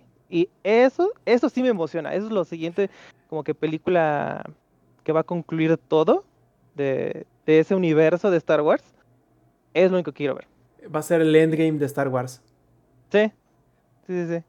Pues bueno, ya habrán notado que nos gustó así como que un chingo Guardianes 3. Yo la verdad estoy muy emocionado por eh, verla aquí en casa, ya por fin, a gustos, para poder llorar como se debe, este, sin, sin humedecer demasiado los, las butacas en el cine ni incomodar a la gente con los eh, sollozos de, de, sufrimiento. Pero este, la verdad es que está, está muy, muy, muy buena. Y como les digo, a mi parecer, o al menos a mí es la que más, creo que es la que más me gusta de todas las de, las de Marvel. Al menos si no tomamos en cuenta las de Spider-Verse, porque si la tomamos en cuenta, yo creo que Spider-Verse sí, le da sus buenos chingazos. Sí, es, es una... Es, de menos es la que más me gusta de todas, de, de todas las de Spider-Man, de todas. Y yo creo que sí está empatada con Guardianes 3 como la mejor, la que más me gusta de, de las de Marvel. Eddie, ¿tú qué crees? Sí, es que él estaba diciendo del universo cinemático de Marvel. Este, pero Spider-Man Into the Spider-Verse es otro pedo. O sea, ese sí está a otro nivel. Este, qué pinche, pinche película. Ahorita, ahorita la vamos a poner, terminando este podcast. La vamos a Faltan dos semanas para que salga la otra, ¿eh? Y para poner, para super enlistarnos, me va a decir mi novia, no la has visto conmigo. La vamos a volver a ver las veces que está necesaria. O sea, esa pinche película se ve en las, eh, se vea infinitamente. O sea, se ve tantas veces como tantos Spider-Man hay en esa puta película. Así se las pongo. O sea, sí, la neta. Este, porque todos, todos los Spider-Man están bien hermosos. Y sí, concuerdo, sí está, sí está ese ahí. Tal vez me haré mi top 3, pero es más o menos como el de este Rob. Endgame, este, No Way Home, este, Marvel 3, bueno, Guardianes, perdón, Guardianes 3 o Guardianes 2, um, y otra por ahí, pero sí. Nada más ahorita para que los que... Mar ahorita que dijiste Marvel 3, de, en, de la escala del 1 al 10, ¿Qué tan pendeja se te hizo la película de la Capitana Marvel? Para nada. A mí me gustó. No sé sí, por qué le tienen tanto a odio se... a esta Brie A mí se me. A mí se... No, no, no. A ver, mi odio no es con ella. Mi odio es que la película es hora y media de nada y luego media hora donde se resuelve todo, güey. Pero. No sé, yo, yo, yo lo que más he sea, escuchado es, es por el hate media... hacia ella. Por no, no, no, yo, yo, con ella no tengo ningún problema. O sea, de, o sea su actuación, eh, bien. O sea, nada que quejarme. Mi, mi, queja es que literal me hicieron perder hora y media para ver media hora de, de, ah, ok, así es como se va a resolver esto, ¿sabes? O sea, mi, mi queja es, siento que es una película que está muy vacía. Volvemos a lo mismo, a lo mejor es porque ya nos mal acostumbraron con Endgame, pero literal. Pero Endgame me... fue antes que esa. De hecho, fue Infinity ¿Fue, War. ¿Fue antes? ¿Esa? No. ¿Sí? Endgame fue después, ¿no? No, fue Infinity War, esa y Endgame. Porque. Entonces este... solo se, se me hizo mala. Uh -huh. Creo que, creo que ahí quedó un poquito mal eh, Capitana Marvel, porque pues terminamos Infinity War y todos se mueren a la verga. Y después llega esta y pues así. No, de, y, y acuérdense, acuérdense, y hay que, hay que poner algo muy en claro. Que Endgame haya sido muy buena no quiere decir que Infinity War haya sido mala. También fue muy buena, Exacto. nomás no tanto como Endgame. A mí me gustó más Infinity War, porque yo, yo recuerdo que yo la veía como la puta película, infinita, infinitas veces. O sea, yo recuerdo haber visto Infinity War, puta madre, más de 20 veces, te lo juro. O sea, porque me gustó muchísimo cómo empieza, cómo se desarrolla, cómo termina. O sea, a mí me gustó muchísimo. Y creo que lo hablamos de Endgame, que empieza muy chingón y a los tres minutos, ¡pum! Se va hasta, se va hasta la verga porque es como que. Okay, ¿qué es que es el final del, es el final de la película anterior. Es, ajá, exacto. Entonces empieza y te quedas así de, mm, ok. Eh, y en cambio la otra despega a la verga y se va, o sea, se va al, al infinito. Y creo que fue eso, Samper, que como estábamos muy impactados psicológicamente por uh, Infinity War, a Capitana Marvel no le fue tan bien, o sea, no fue tan así de, uh, pues necesitamos ese mismo tipo de emoción, hasta el final, que pues ya llega el, este, el blip, y este, y el Samuel L. Jackson, motherfucker, y pues obviamente se, se, hace, se hace polvo cósmico, y es por eso que esa fue nuestra introducción, y en la de Endgame, pues ya resulta que ella es la que salva a este Tony Stark y bla bla bla, ¿no? Y ese fue su, su... y lo curioso es que ella filmó primero sus escenas de Infinity War y Endgame y después filmó este Capitana Marvel. Entonces, no sé, da, pequeño dato curioso. Pero a mí sí me gustó. Yo creo que pues sí, a ver si de ese momento que pues este el impacto de, de Infinity War. Ah, y por último, nada más para los que no estuvieron en la versión aquí en vivo leyendo el chat, eh, les comparto mi top 5 de las que más me gustan a mí personalmente, de todas las del universo cinematográfico de Marvel, empezando por el 5, este, Spider-Man No Way Home, el 4, este, Avengers Endgame, el 3, Doctor Strange, la primera, eh, el 2, Guardianes 1 y la primera, Guardianes 3. Ese es mi, mi, mi top 5 de las películas de Marvel. Aunque hay muchas otras muy buenas, por eso son las que están acá. Acá. Pero bueno, entonces, uy, se me cayó el chingadera esta.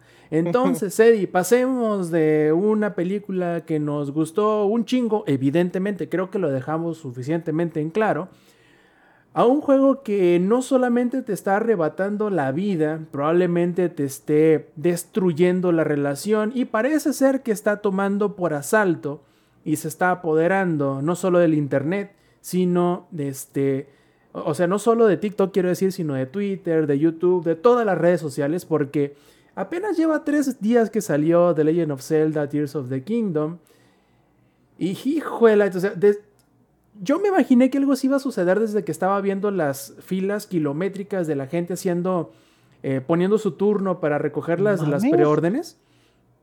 Y dije, no, esto va, va, a ser una locura cuando lo saquen, cuando lo avienten, sobre todo por todo lo que estaba prometiendo y que obviamente iba a cumplir, todo lo, el bachicachivachicismo que, que como dice Eddie por ahí fue mal, mal uh, incomprendido ese Banjo Kazooie, ahora lo estamos eh, presenciando y el tiempo te dio la razón.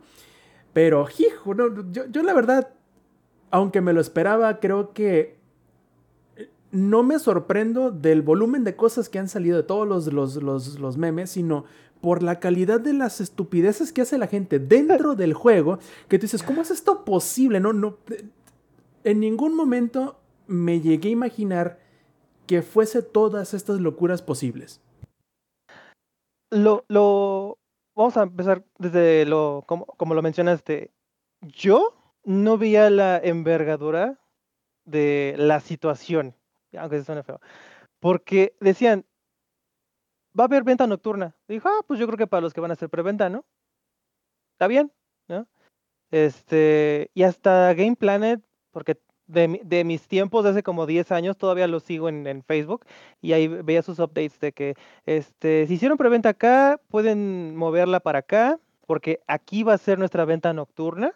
Entonces muevan sus preventas para acá, porque acá sí va a haber que no sé qué. Normalmente es allá en los que vienen en la Ciudad de México. Dale, dale. Este, Ah, los que normalmente hacen eso es que este son los que van a ahí en se llama Plaza Universidad. Ese lugar es como que el icónico como que el que tiene la, la capacidad para venta nocturna y shalala shalala. Y todo todo fue porque ah vamos a hacer venta nocturna ah ok qué chingón. Yo dije pues bueno nada más es preventas no para pues cuántas cuántas preventas podrían hacer y hasta que empecé a ver los TikToks de la gente y que obviamente llegaron desde las 10, 11 de la noche y dije, ah, pues bueno, yo creo que hasta la una van a estar ahí, ¿no? No, hay personas, hay personas que estuvieron hasta las 3.40 de la madrugada esperando, no sé si era comprar su, su o sea, comprar de forma normal su juego o hacer su o adquirir su preventa. Si fuese por lo de adquirir su preventa, qué puto caos porque digo, o sea, mejor... Yo, yo, no sé cómo le hace la gente, güey. Si yo voy y compro un juego a la una de la mañana, yo no lo juego hasta el otro día, güey. O sea, no. yo, yo ya no tengo esa energía como para desvelarme, güey. O sea, yo compro un juego así de, acá está tu juego a la una de la mañana, a roncar, güey. O sea, ah. no, no, o sea, no tengo esa energía de ahora voy a jugar este juego, güey, hasta las. Ah, pero cuatro, no fueran unas caguamas que vienen llegando a la una de la mañana. Ah, no, bueno, caguamas edición especial. Claro, edición especial, D-Brand, pero, o sea, mi, mi punto es, o sea, ¿para qué van y recogen? O sea, a lo mejor, no sé, a lo mejor estoy mal yo, pero neta no se pueden esperar 10 horas, güey, 12 horas. O sea, yo no iría a desperdiciar mi tiempo ahí, la verdad. Creo que vale más mi, mi tiempo que estar formado 3, 4 horas por un juego. güey. Ahí te va. También eh, yo, es que te lo juro, TikTok fue invadido por esto de las preventas y algo que estuvo bien culero es que ya eran como las 2 de la mañana y al parecer los de Game Planet, este, al parecer estaban vendiendo tanto las copias sin preventa como las de preventa y no le estaban dando prioridad a los de preventa, que creo que en el uso de lógica normal tienes que darle prioridad a la preventa, ¿no? Pues porque ¿Cuándo Para eso salió dijeron. este, ¿cuándo fue? El viernes. Viernes. Fue el viernes. Mira, lo puedes pedir en Amazon y llega mañana. Ahí te va. Mm. Eh, y de hecho les quiero compartir esta pequeña anécdota porque este no Amazon no me cobraba el paquete y yo así de ya es jueves, cabrón. Y yo veo mi cuenta intacta. Digo, me gusta, ¿no? Porque te iba a decir, otra cosa que también salió totalmente afectada fue mi cartera. A la verga se fue. Y ahorita estoy este, esperando a mañana que ya van a depositar. Bendito sea no es cierto. Este, pero bueno. Eh, eh, da jueves, no me cobran la, la funda, no me cobran no sé qué. Y dije, ¿qué va a pasar? Pues bueno, ¿no? Actualizo y ya me cobraron, ya sentí el putazo de la edición. Dije, "Ah, ok, chingón. Y después me quedo pensando, no me va a llegar el juego mañana a la hora que yo quiero, porque pues ese día lo voy a descansar y esperando todo el puto día para nada, jugarlo tres horas para irme a dormir después, pues como que no. Entonces, pues el Eduardo del pasado, que obviamente ahorita este, el, el Eduardo del presente lo está sintiendo, cabrón. hay algo especial en Nintendo que si tienes la suscripción de este del Nintendo Online o algo así, hay unos tickets que compras por creo que 2300 o algo así, que te salen dos juegos de Nintendo a un tal un tanto menos. Por ejemplo, si compras dos normales te salen como casi 3000 pesos, pues con estos dos tickets te salen este cada uno como en 1200, no, como sí, 1200 o hasta inclusive menos, porque o sea, es, hay un juego muy caro que puedes comprar como en 1600 que fue el Zelda o un Splatoon que te sale creo que en 1400. Entonces, pues ahí este, se compensa. Y pues lo compré. Y hice la predescarga de Zelda, lo jugué desde el jueves. Llega viernes, el cabrón no llegó. Y dije, pues no va a llegar el puto juego, ya son como las 3, 4 de la tarde, que voy al baño. Y oh, que me llega mensaje de Amazon. Tu repartidor tiene problemas para encontrar tu casa. Y el Eddie con de, las piernas bien dormidas de estar jugando Zelda en el no, baño. yo, yo estoy ahí así de qué pedo y nada más escucho cómo va llegando, llega un paquete y me dice mamá, llegó un paquete, le digo, ay voy, estoy en el baño. Dice que necesita contraseña, que estoy en el baño. y ahí me ves saliendo. El Después, Eddie bueno. como, como el, como, ¿cómo se llama el gordito de South Park, güey? este Carman, ¿no? Carmen, sí, sí, sí, el Eddie como el Carmen, que ahí voy, carajo. Ay voy, carajo, estoy en el baño. Pero bueno, y al Luego te- final, te, levantas, Eddie, como con las piernas dormidas como este Cervantillo recién nacido, ¿no? Con las piernas no, no manches, o sea, ya lleva ahí un ratito pues haciéndome güey, ahí esperando a ver qué se hace.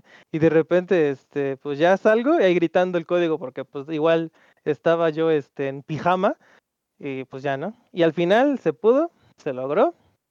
Yo pensé, yo pensé, en mi defensa, en mi defensa yo pensé que estaba más pequeña. Yo pensé que iba a ser un- una madrecita así chiquita hasta que empecé a ver el unboxing. That's what she said. what she.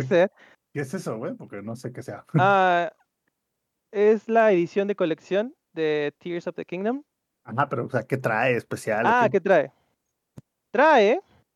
¿Quieren ver? El juego, Samper. Trae el juego. Eso sí es importante. Bueno, a ver, iba, iba a decir, no mames, pero es Nintendo, ¿no? O sea, No, no, no, ¿qué crees, Samper? Que sí, este, increíblemente. A ver si puede. es- esta vez sí, sí, sí dijeron, vamos a poner el juego, no nos podemos manchar tanto. Ah, mira, sí se puede ver. Ok. Sí trae el juego. Que no es descabellada, descabellada la idea porque el Nintendo OLED edición especial de Tears of the Kingdom no venía con Tears De of the esto no vas a Kingdom. estar hablando, ¿eh? Porque salió una semana antes. De hecho, acá también lo tenemos. ¿Te compraste también el OLED edición Tears of the Kingdom? Ah, porque ahí te va. Es que el OLED, híjole, es- de hecho, quiero responderle un comentario que dijo Ni- este. Nintendo te ama, Eddie. Ah, ya sé. Mira, No, por supuesto que no, güey. Nintendo ama el dinero. hecho, pero pues sí, pero pues Oye, Eddie Eddie. cayó. Eddie vio el anzuelo, lo mordió y se sacudió en el anzuelo. O- Oigan, pues nomás No quiero, en lo que aquí. Eddie se acomoda, eh, nomás quiero acotar algo que como estaba en el baño y no pude decir nada de la gente que, que hizo fila en la preventa, en la madrugada y todo, siento un poquito de envidia de no tener la pasión, no tener la pasión suficiente como para hacer eso, creo que en lo general. Para, es muy, son muy pocas las cosas, por no decir ninguna, por las cuales haría eso yo. Entonces, siento un poquito de ¿Sabes envidia qué, porque ha de estar bien chido. Yo antes pensaba eso, pero hasta que luego me di cuenta, no, no es que no tenga pasión, es que amo más mi tiempo. Entonces, es como, güey, valoro más mi tiempo y no le daría mi, mi tiempo a ninguna de estas estupideces. Perdón, Eddie, pero it is what it is. Pues mira, cada quien decide. Por ejemplo, yo gasto en meter cosas acá. Hay otras personas que prefieren meterse cosas por otros lados.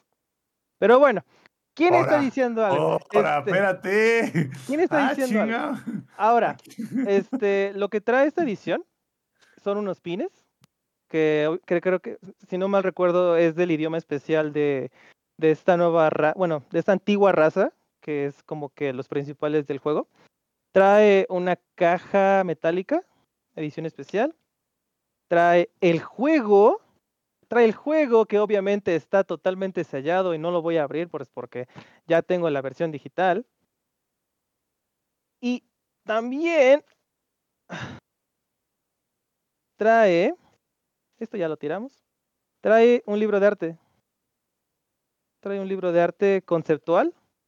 Este, lo estuve ojeando y no trae tantos spoilers. O sea, literal nada más es como que las áreas y así. Pero está muy bonito. ¿Es, Está es el mismo que van a vender por separado, Eddie, o es...? No recuerdo, ¿eh? No sé si sí. Este, si me pasas el link, yo te digo si sí es o no. Pero igual el libro está hermoso. La verdad, para mí eso fue lo que más me gustó, porque esto está texturizado. Este, bueno, tiene, tiene relieve y así. Y este, tiene como que estas marcas de agua. De hecho, ay, no se alcanza muy bien. Intenté quitar el efecto, no lo, no lo logro quitar, lo siento, guys. Pero bueno, es eso. Y otra cosa que está acá abajo y es un desmadre sacarlo, es un póster metálico de literal de este de la portada de Tears of the Kingdom. Pero lo, lo chido de eso es que atrás trae una plaquita de, de imán para que tú lo puedas pegar donde tú quieras. O sea, cuenta, por ejemplo, si alguien tiene pues su PC, puedes pegarle ahí la plaquita y, bueno, el imán y le pegas la plaquita. Ya, se queda ahí este bien, y está bien perro difícil de quitar el imán. O sea, sí está, sí está choncho, sí está choncho. Y pues bueno, lo último fue esta cosa. La consola edición especial. Híjole. Este. me- creo que me impresionó más el, el salto que es este de la Switch normal a la OLED. Que es un, es un puto abismo, ¿eh? Es un puto abismo todo. Se siente tan. La, la diferencia de la, de la pantalla es, es día-noche. Este, el hecho que, que tenga este esto, o sea, o sea, literal puedes tenerlo hasta en este ángulo, o puedes tenerlo hasta inclusive en este ángulo. Híjole, está, está increíble, ¿eh? Está increíble. Toda la consola tiene ese como que relieve acá atrás. Por allá tengo el docking station. Este, igual está blanquito, está, está hermoso, está precioso. La batería, híjole, este, digo, mi, mi Switch que tengo por allá lo compré que por allá del 2018. Ya la batería de este le dura máximo dos horas. Este, yo creo que está pegándole a las 6, 7 horas. Te lo juro. Me dura todo el día. O sea, este ayer me duró todo el día. Increíble, increíble, increíble, increíble. Este, a lo que mencionaba este Lex, am, que ahorita cualquier juego de Switch que le pongas, el Switch ya va a aparecer V8. No, ¿qué crees que sí es el Switch, eh? Porque yo que jugué este Mario Deluxe en el otro y en este, este no hace nada de ruido. No hace una madre de ruido. O sea, absolutamente nada. Sí, se calentará y se calentará más o menos, más o menos. Este, pero en general, eh, sí, sí es, sí es totalmente, bueno, o sea, si uno le gusta tanto los juegos de Switch, creo que sí es muy conveniente el upgrade. Obviamente no es necesario gastarse este en todo esto, o sea, hay versiones más este más baratas.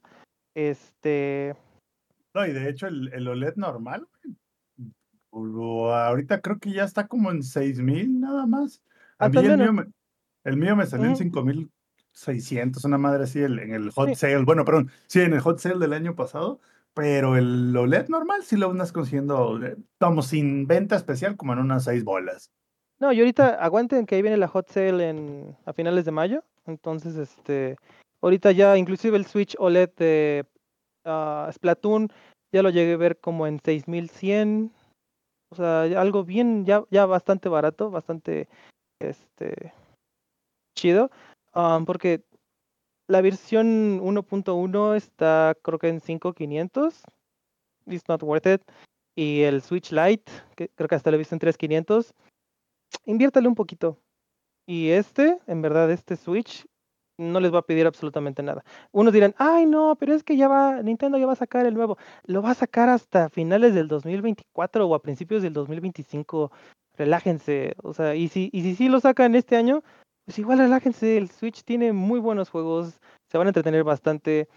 Ya, ya está este Tears of the Kingdom que, híjole, creo que ese era el tema principal. Este, híjole, su puta madre, qué, qué, qué cosa tan, tan hermosa. De hecho, regresando al tema de, de Tirso,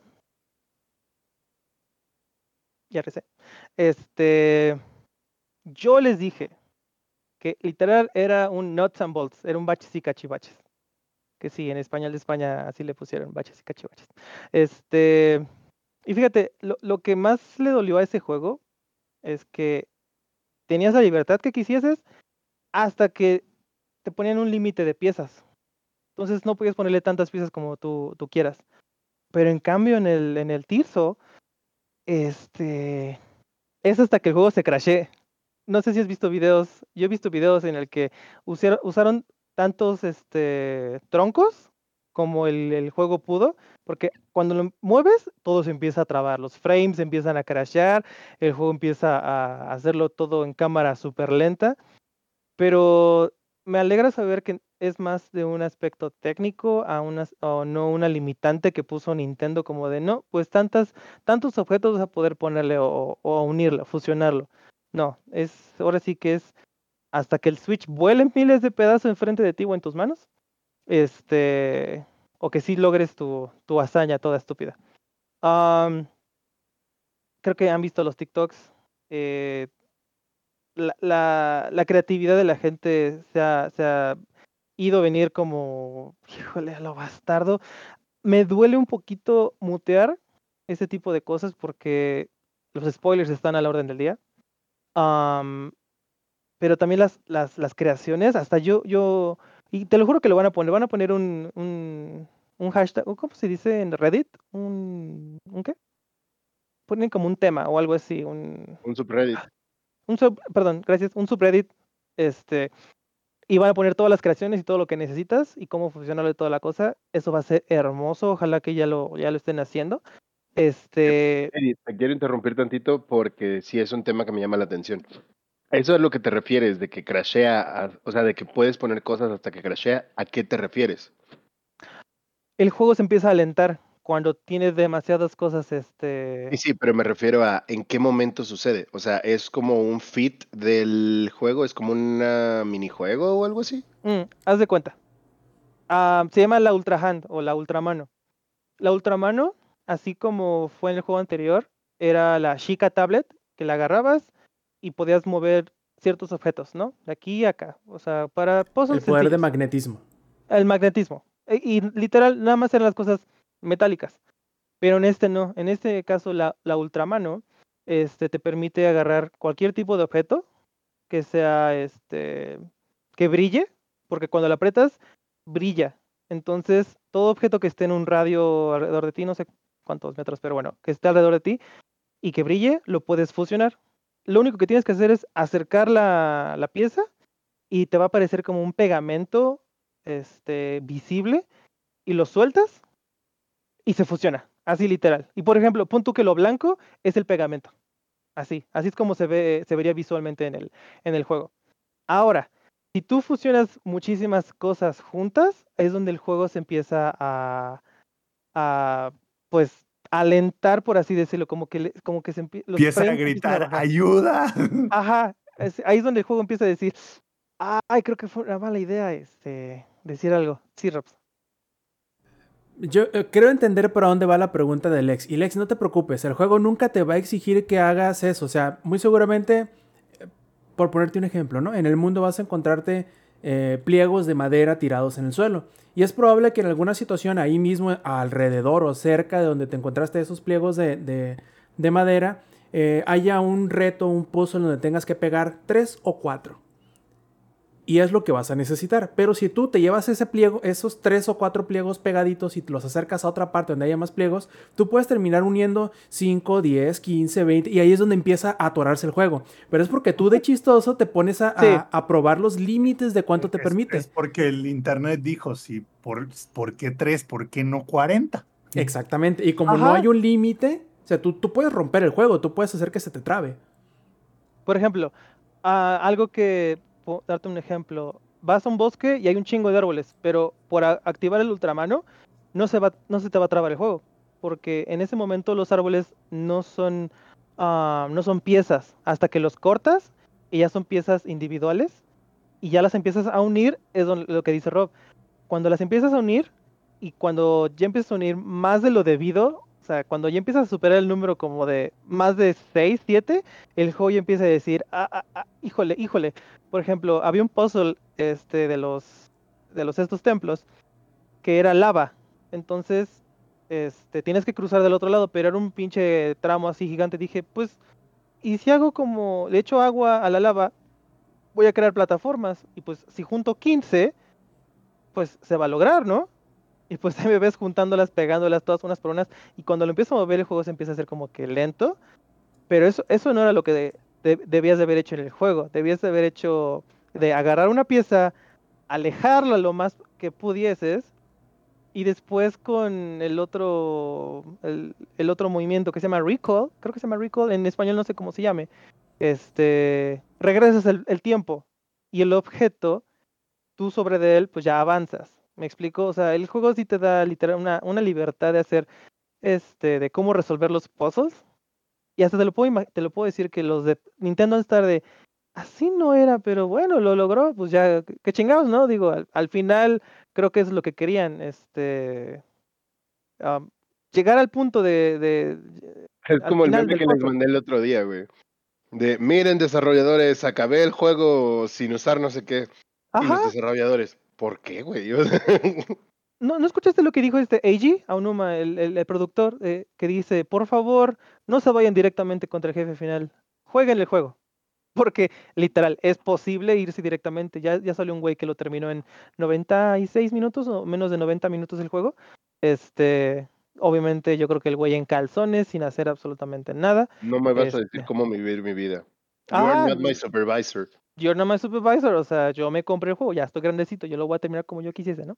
Este, pero bueno, y hablando de eso, este, de como yo quiera, ah, creo que Rob y yo coincidimos en el tutorial. Qué bonito tutorial, qué bonito tutorial, este, híjole, deja- de- oh, Quiero, quiero preguntarte algo, Eddie, porque muchos no lo saben, algunos sí. Yo no terminé Breath of the Wild. Yo soy de los detractores de la mecánica del desgaste de las armas. Y entonces, el inicio del juego es bastante interesante, porque hasta donde tengo entendido, te quiero preguntar, porque no he visto un- una recapitulación de la historia del juego anterior ni nada. Pero según yo, esto es prácticamente el día siguiente de que terminas el anterior, ¿no? Bajas a las catacumbas del castillo y pasa lo que pasa, ¿no? no, sí pasan, sí pasan algunos años.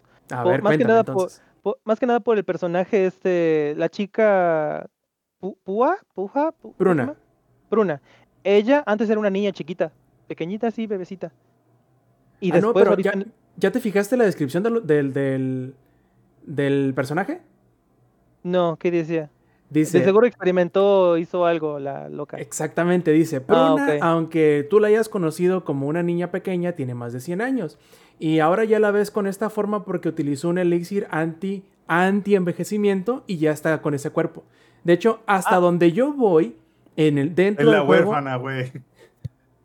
no especifican cuánto tiempo pasó entre el primer, entre lo que sucede al inicio y que tú despiertas, porque pasó algún tiempo. Pero según yo, lo primero, lo que bajan a las catacumbas del, del- del castillo al inicio del juego de Tears of the Kingdom es, entre comillas, inmediatamente después de vencer a la, al- a la calamidad de Ganon, ¿no?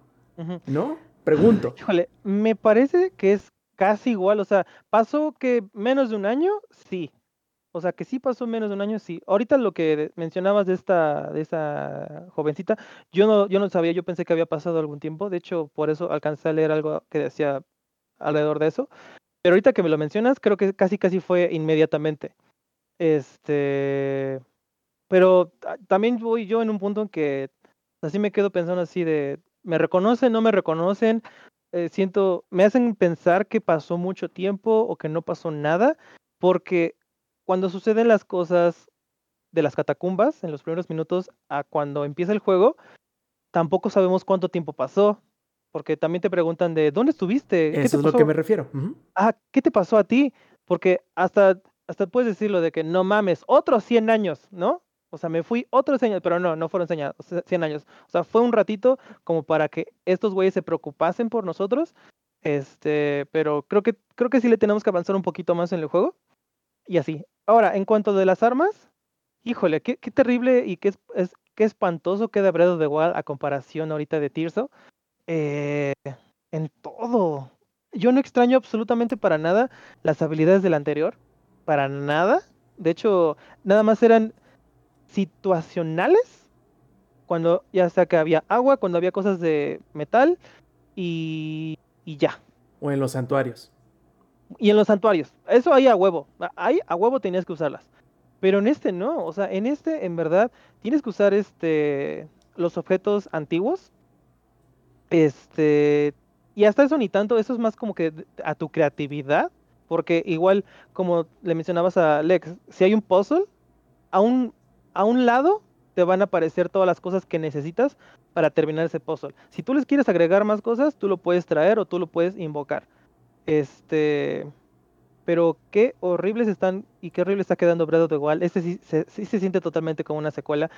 Este, que le llenen de hocico con jabón al güey que este, diga que este, sí a Roberto, también a Roberto le vamos a llenar el hocico con jabón. No, o quieres un- o vas a participar.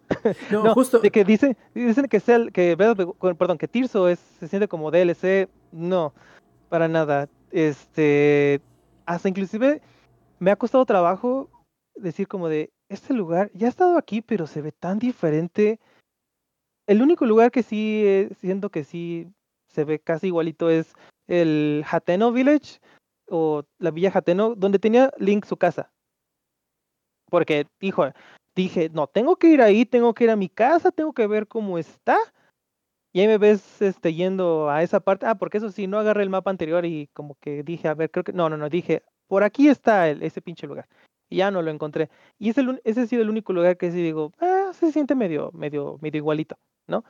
Pero en general, todo lo demás, hasta digo, estoy perdido, estoy perdido. Hasta que volteé a ver y dije, ah, aquí están los dos. Perdidas. Perdi- estoy ¡uh! perdidas, perdidas, perdidas. As- literal, o sea, y le pone acá al lado, perdidos, per- así. este, am, porque también otra cosa que sí dije, esto es otro totalmente nuevo para mí, hasta que vi los estos dos, los tw- Twin Peaks, que son este, las dos montañas que están partidas a la mitad. Hasta que lo vi Yo, dije, ah, yo a huevo. conozco otro Twin Peaks, pero creo que el podcast, este no es el podcast para ese comentario. Ahora sí que ese sí no lo entendí. Pero bueno, este. Pero a ver, Rob, ¿ibas a, ibas a, a decir algo? Te falta barrio, mijo, te falta barrio. la, la serie de David Lynch. No, no la he visto. Yo tampoco, pero la conozco, o sea, es imposible no conocerla. Bueno, a, a lo que voy, volviendo a tu comentario original de hace como 20 minutos, en donde sí es cierto el...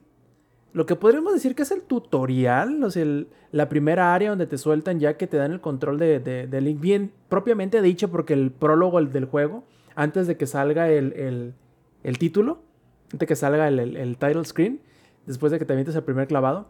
Este, qué, qué cosa tan bonita, la verdad, porque aunque es bastante largo, es uno de esos tutoriales que tú dices, o sea, no mames, co- como que un tutorial me dura desde que 4, 5, 6 horas o quizá más. Yo creo que yo me aventé que serán unas, a ver, el viernes fueron como 3 horas y el sábado fueron como otras, sí, como unas, como unas 8 horas más o menos en el, en el, en el tutorial, pero creo que son necesarias porque son tantas cosas que te van presentando de poquito en poquito, en poquito en poquito, hasta que dices, ok, ya le entiendo.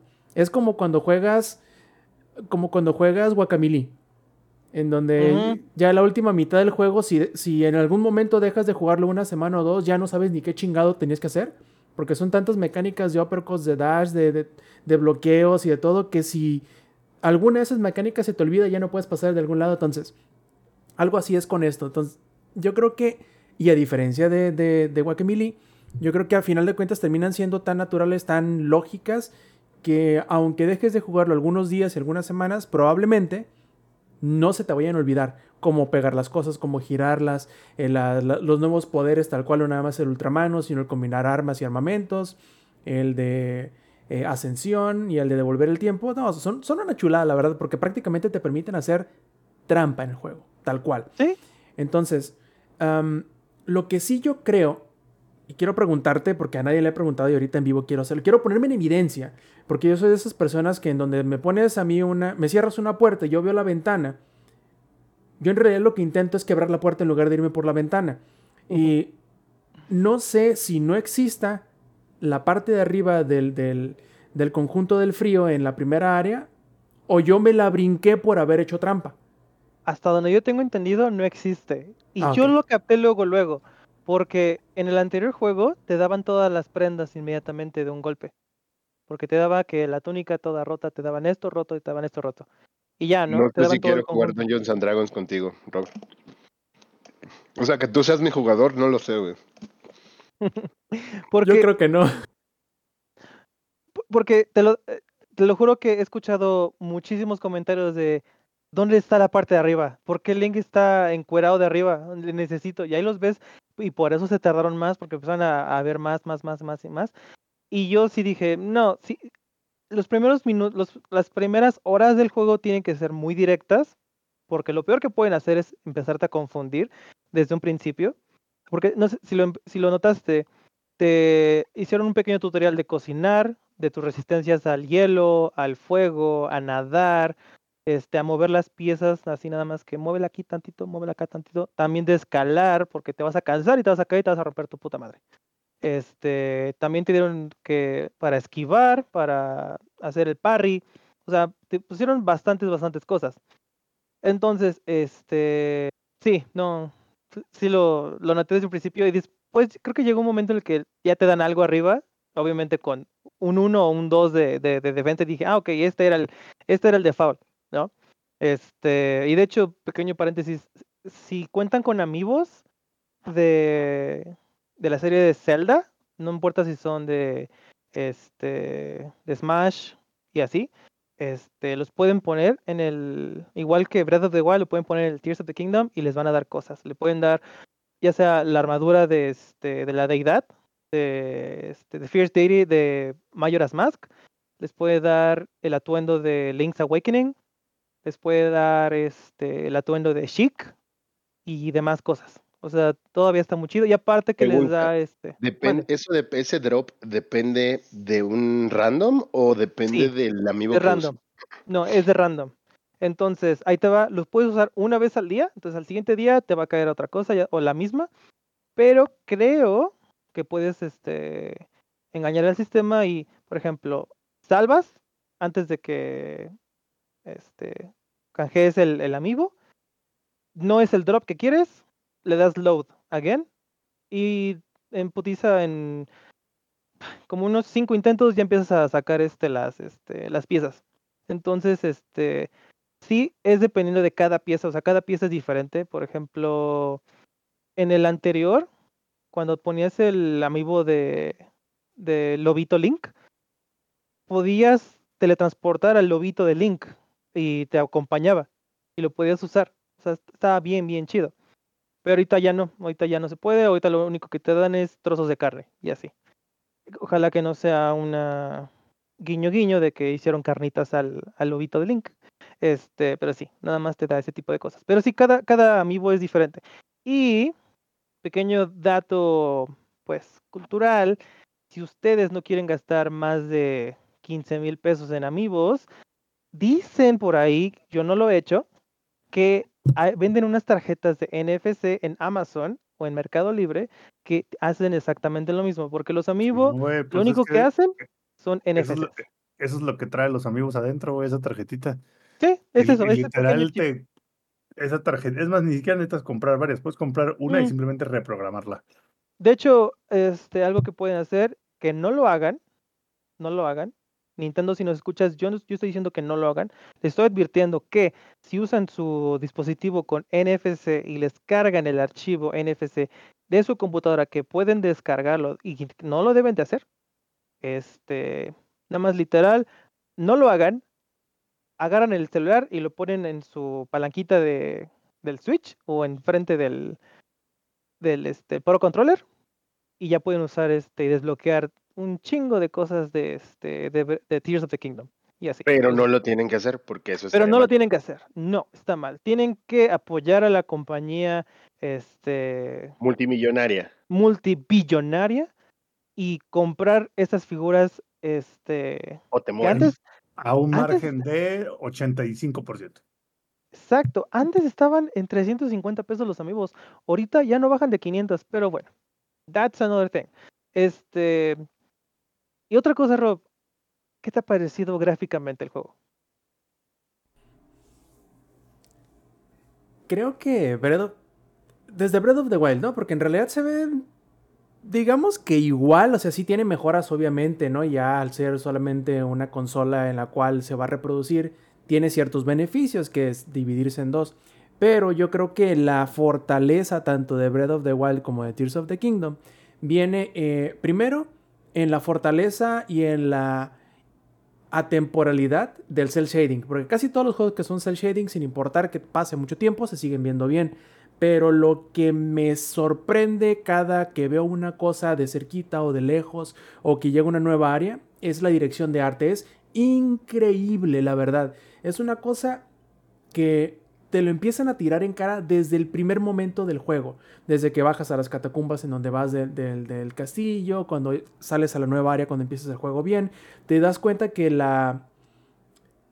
em, la filosofía de diseño y los motivos y todo eso son muy, muy, muy, muy, muy bonitos. Tanto así que yo creo personalmente que las fallas técnicas, los tropezones, eh, la aparente y super lógica este, edad del hardware, lo dejas por un lado. Más allá que, aunque sí es cierto que hay tropezones de cuadros por segundo cuando activas la, la ultramano, o cuando vas a alguna parte muy alta y ves hacia lo lejos, o cuando pasa una nube por donde tú estás, porque el, el sistema de nubes está súper bonito, incluso para hacer de Switch.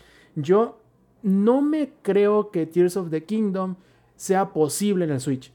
De- no debería de ser posible, no nada más porque se ve muy bonito, la dirección de arte es muy buena, porque el mundo abierto está gigantesco y que se ve y se siente y está mucho más poblado que Breath of the Wild, mucho más vivo, tiene muchas más cosas que hacer, sino que además de todo eso, sumándole a todo Bueno, eso... la barra de Breath of the Wild tampoco está muy alta, que digamos. Claro, o sea, estoy, estoy de acuerdo contigo, porque por un lado se nota que con Breath of the Wild no nada más es que apenas tenían o estaban conociendo al Switch porque fue un juego de que se estrenó con la consola, sino que tuvieron que dividir su esfuerzo en dos consolas diferentes y la manera más sencilla de hacerlo es, ok, vamos a poner un mundo que esté, eh, no te voy a decir que vacío, pero que, es, que, no te- que tenga las menos cosas posibles encima. Ahora, todo eso se revierte para Tears of the Kingdom y si le sumamos todo lo de la construcción, todo lo de la lógica de hacer, porque se hacen, han hecho un montón de cosas tan ridículas, no nada más han hecho, este, entre comillas, autómatas, no solo han hecho eh, eh, tanques, sí, no, no solo han hecho crucifixiones, este, no solo han hecho este, tanques armados con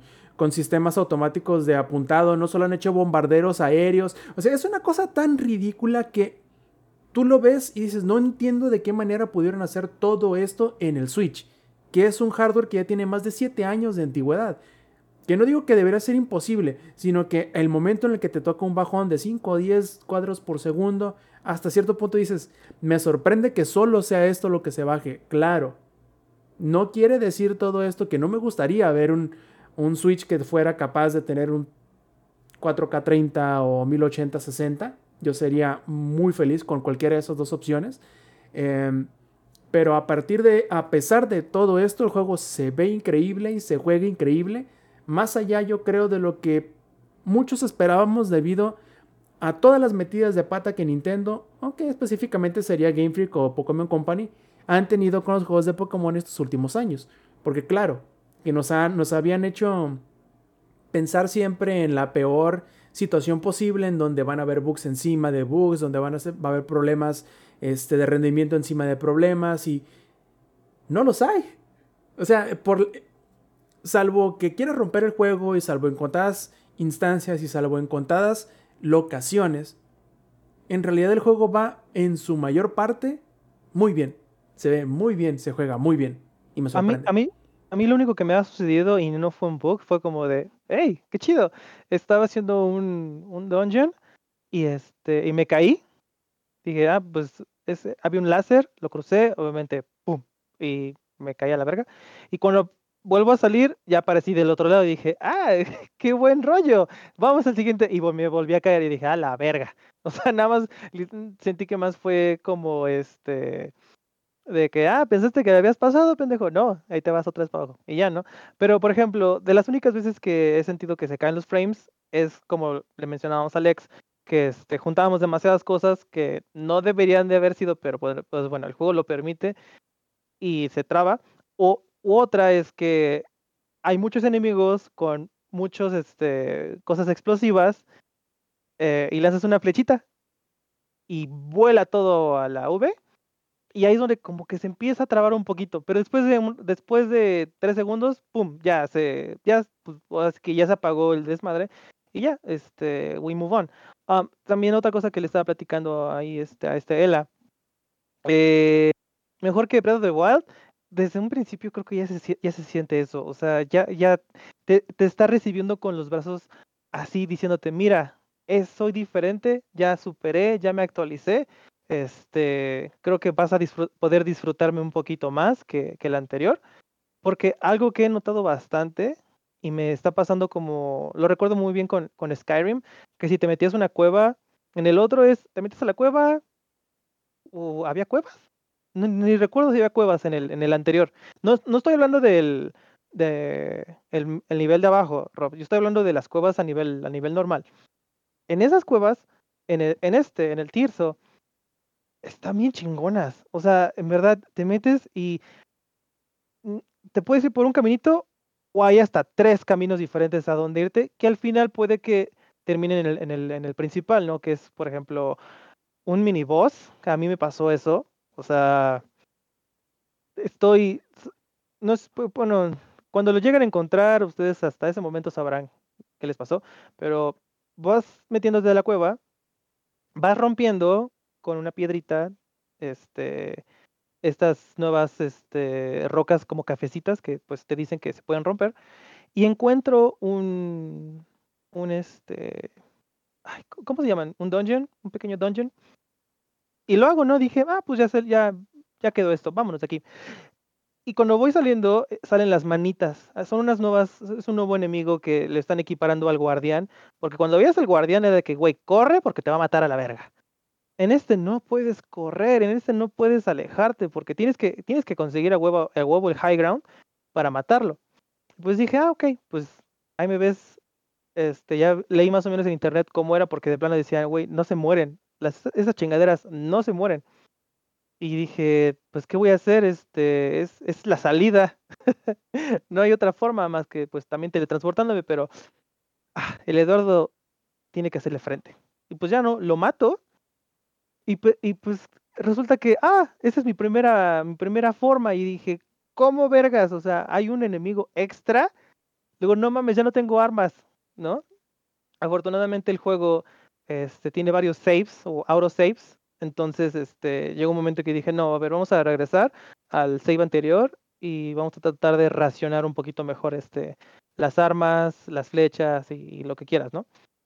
Y híjole, también el, el, el mini boss también estuvo cabrón, ¿eh? Pero también las recompensas que me dio, sí dije, a la verga, o sea, está muy, muy, muy chido. Entonces, esas cositas son las cosas buenas de, de este Zelda. Y esto nada más fue de pura curiosidad a este lugar. O sea, no imagino todo lo que hay por debajo porque ya vi el mapa, ya me spoileé de qué tan grande está el mapa de abajo y está de no mames. O sea, en verdad está de no mames. Me recuerda a parte de si, si jugaron The Division, cuando llegas a la parte oscura, que es como que era el PvP, pero PV, PvPVE, porque era Environment también y otros jugadores. Me recuerda esa parte porque tienes que irte súper preparado, tienes que irte súper listo.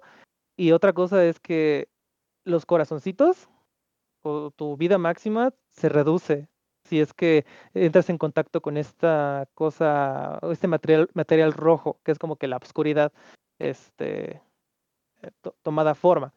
Eh, esa, esa, esa mecánica me tomó por sorpresa que puedes perder los, los corazoncitos, pero pues bueno, igual los puedes recuperar haciendo cierto tipo de cosas. Eh, todavía no me he metido ahí porque este, soy bien marica. Ahorita estoy en un templo, ya llegué contra el jefe. Este, y está bien chido. En verdad está muy, muy, muy padre. Eh, afortunadamente, nada más me he spoilerado una habilidad, pero pues bueno, ya la estoy utilizando. Yo supongo que va a haber más habilidades de los otros templos, pero so far, híjole, está, está muy, muy, muy genial. Y bueno, también te iba a, a tomar el tema de las armas, Rob. Eh, ¿Cómo has sentido ese, ese este, cambio?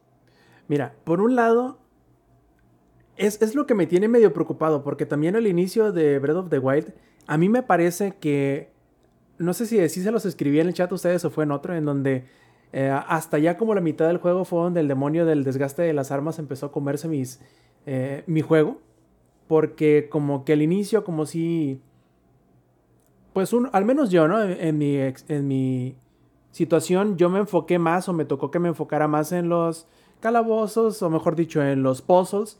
Y porque también los, los calabozos, la- las, las bestias divinas, también son más, eran más como puzzle que, que escenarios y arenas de combate. Pero a medida que avanzabas en el juego y te ibas a áreas más difíciles, como por ejemplo el, el desierto de Gerudo Valley, los enemigos eran más fuertes y ahí es donde empezabas a resentir más el desgaste de las armas. Entonces, por ahora, las primeras que serán 12, 15 horas que llevo jugando, no he sentido, no he resentido tantísimo. Sí ha habido dos, tres situaciones en donde buscándole la manera de cómo eliminar al enemigo, gasto muchos recursos, pero ese es uno de los beneficios del juego. Como tienes tantas cosas, tantas combinaciones que puedes hacer, tantos recursos, tantos efectos que le puedes poner a tus armas, o tantas cosas que puedes simplemente arrojarle al enemigo en lugar de utilizar tus armas, eh, no importa tanto que, por ejemplo, ay, es que se me acabaron las flechas y tengo que tirarle bombas al enemigo, pues nomás te acercas un poquito y se las avientas con la mano en lugar de pegarlas a las flechas. Y por lo tanto yo creo que el juego, Tears of the Kingdom me refiero, logra de cierta manera sacarle la vuelta al problema del desgaste de las armas que aunque creo yo que duran un poquito más en este, y además te tiran muchas más armas normalmente y te las encuentras tiradas por todas partes, eh, le encuentran la manera de cómo sacarle la vuelta al desgaste, porque tienes un montón de alternativas para que no resientas tanto. Y lo que sí te quiero preguntar, porque no, no recuerdo si llegué a ese punto o si lo existía en Breath of the Wild, el hecho de si podías aumentar el número de espacios que tienes en la bolsa para las, para las distintas categorías de armas. Entonces, no sé si en este también se pueda o no, porque es lo que sí he notado que de repente "Ay, tengo que tirar la, el palo con, con- con piedra que tengo aquí para agarrar una espada que, que hace un poquito más de daño y así. No, de hecho sí se puede. Ah, te diría que vayas a- con los rito, con los pájaros, solo sigue ese camino y va- lo vas a y vas a encontrar a este güey. Este, sí, es imperdible. Pero sí es el mismo tipo que te ayuda, que tiene las maracas. Este, es exactamente lo mismo una, un- este, otra vez. Y de hecho, otra cosa, Rob, y que en el anterior, no sé si lo jugaste lo suficiente, pero cuando matabas a los monstruos, te daban que sus uñas, que sus cuernos, que sus tripas para hacer pociones, elixir. Y si lo cocinabas con comida natural, salía comida podrida. Porque esas específicamente son solamente para elixir. Pero ahora, esas como que garras, pezuñas, ahora ya está hay cuernos, colas puntiagudas y así, ya las puedes usar para armas. O sea, yo cuando empecé a, a ahora sí que a matar a estos güeyes, y de hecho, para mi mala suerte, no sé cómo topé con esos güeyes. Imagínate, yo tenía cuatro corazones y me conté, encontré este con los estos lisalfos, pero los negros, o sea, que ya son un nivel un poquito más arriba de lo normal. Dije, ¿qué? Y pues sí, de un golpe me mataban automáticamente. Logré matarlos, pero me soltaron que sus cuernos, que sus colas y así, y las usé en armas y era de las armas más poderosas. O sea, salían con puntaje creo que arriba de 17 de punto de daño.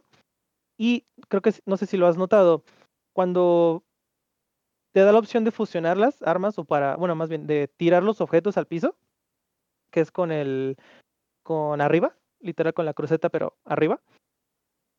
Puedes elegir la opción de ya sea objeto más usado por orden o por nivel de fusión. Y en este caso, el nivel de fusión, ese es, creo, a mi parecer, creo que todo eso es teoría, pero esas son las armas más poderosas que puedes tener. Por ejemplo, el Isalfo negro es el, es el objeto para fusionar más poderoso que tengo. Obviamente no lo he usado porque la quiero usar para después, pero ahí puedes ver todos los objetos que puedes usar, ya sea para este, un cuerno congelante, puedes ponerle una lanza, imagínate, ahora es una lanza y puedes picarlos desde lejos y ya lo- los congelas automáticamente. Entonces, puedes hacer un palito lo más este, X del mundo, lo puedes hacer algo súper este, ah, útil y que te va a durar, aunque no te dure tanto, pero igual ya no estás así de, híjole, ahora en qué momento me va a caer una espada buena, en qué mo-?" no, porque ahora es lo que mates, creo que ahora te da hasta más incentivo para ir y romperle su puta madre a, a todos los malos. Porque aunque, por ejemplo, no sé si ya te has topado con los changuitos que están en las cuevas, esos güeyes sueltan su pico y su pico literal es un martillo y es un buen martillo. Entonces, así puedes encontrar ya sea monstruos para hacerte martillos, monstruos para hacerte con lanzas, este, o para hacer objetos elementales, inclusive, no sé si ya lo, ya lo hiciste, si no, pues pequeño spoiler, pero los rubíes y los zafiros los puedes usar para este para lanzar fuego, lanzar hielo o los ópalos, que de hecho ahí es como supe, lo puedo usar para agua. Entonces dije, no mames, este de ópalo lo voy a guardar cuando lleguemos a la misión del volcán, porque obviamente todos los pendejos van a ser tipo fuego. Y, es, y algo de tipo agua no he visto en ningún lado más que los, los ópalo. Entonces, eh, híjole, la cantidad de cosas, y eso, y eso nada más es con las armas, porque también con los escudos, también puede ser una barbaridad de estupideces. Y de- te, lo, te lo puedo asegurar que los, los desarrolladores empezaron a ver los este, gameplays, gameplays de, este, de los speedrunners y dijeron, oye, ¿y si hacemos eso? De literal, hubo un, un speedrunner que le pone un, una, mm, una bomba al escudo, hace el salto para surfear con el escudo, o sea, el escudo lo pone en sus pies, impacta, pero lo hace saltar más y en el aire este, los empieza a matar con, con las flechas. Dices, güey, ¿por qué no se me ocurrió esto? Y así, vas, y así va a ser. Cada vez que entren a TikTok, se van a encontrar ya sea con un, un nuevo mecha, un pinche Evangelion. Este, ya vas a ver si muestran el Switch modeado a PC, creo que hasta va a poder tener este mayor, este, mayor número de piezas, porque pues creo que ahí lo que limita mucho el Switch es el hardware. Am, pero si se a TikTok, les, creo que esto ya es más de guía. Este, hay muchísimas cosas por aprender. muchas combinaciones que utilizar. Este, y también por, último, los atuendos, porque yo alcancé a ver como que pequeñas cositas de los atuendos y también se ven muy padres. Hay un atuendo que literal es para tener alas, para que puedas este, hacer este paraglider. Ya tengo esa pieza, está muy chido. Este, y no, no imagino qué, otra- qué otras cosas hay. También hay uno que es para, no sé si ya te, ya te ha tocado, Rob, que empieza a llover y que ya no puedes trepar. ¿Cómo me, repurga eso? ¿Cómo me emperra eso? Porque era- hay dos, o me voy de ahí o me espero hasta que deje de llover. Pero hay un nuevo aditamento, hay un nuevo traje que te permite escalar automáticamente y no te vas a resbalar. Y ese es el que quiero. Es el que ahorita quiero, maldita sea. Este. ¿No te has topado con el NPC que te marca dónde están esos eh, conjuntos? No, no, hasta ahorita no. Ve, es que hay un chingo, hay un chingo de cosas. O sea, literal es por donde tú te vayas, es tu experiencia de juego. Porque en el anterior nada más era de, pues, si te vas por allá, vas a ir a ese, a ese, este, te vas a, pues, tener la habilidad de saltar muy alto, la de defensa, la de revivirte y así. Pero en este no, en este, si te vas por este lado, te vas a encontrar con NPCs muy diferentes, que te van a dar cosas muy diferentes. Este, también las misiones se me hacen hasta ahorita un poquito interesantes. Se ven como que sí tienen un poquito más de pies y cabeza a comparación del otro que literal nada más era de, pues, entrégame una banana o entrégame una manzana o este o ve para allá y así. No, este sí te lo deja más marcado y creo y también algo que me agradó muchísimo y apenas lo descubrí hoy es que luego hay veces que empiezas a hablar con un NPC y nada más estás apretando A a lo estúpido. Y de repente ves que sale una palabra este En rojo. en rojo y dices, ah, ¿qué decía esa palabra?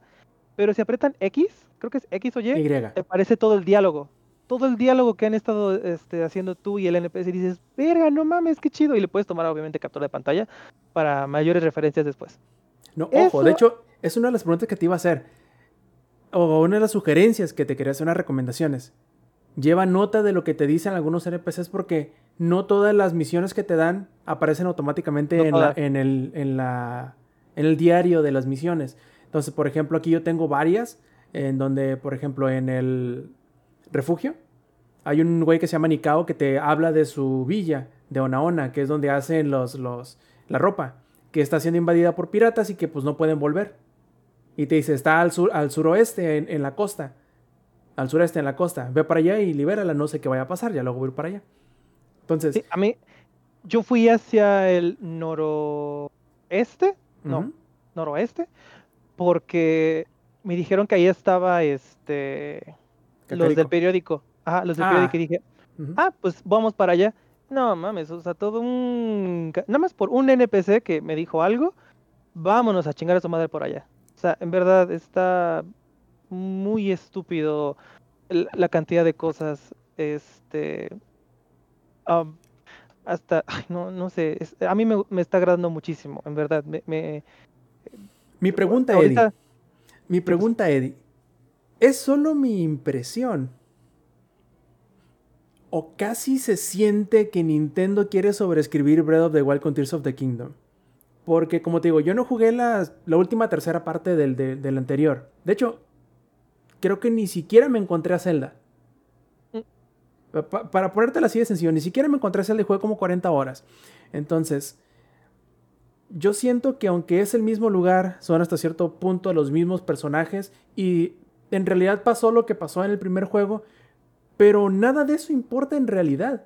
A mí se me hace como Mm. que lo están sobreescribiendo y es tan tanto más grande con tantas más cosas, con tanto más con tanta más vida el mundo que parece ser a mi parecer que están queriendo o no sé si de, de manera consciente o inconsciente, pero dejando irrelevante a Breath of the Wild.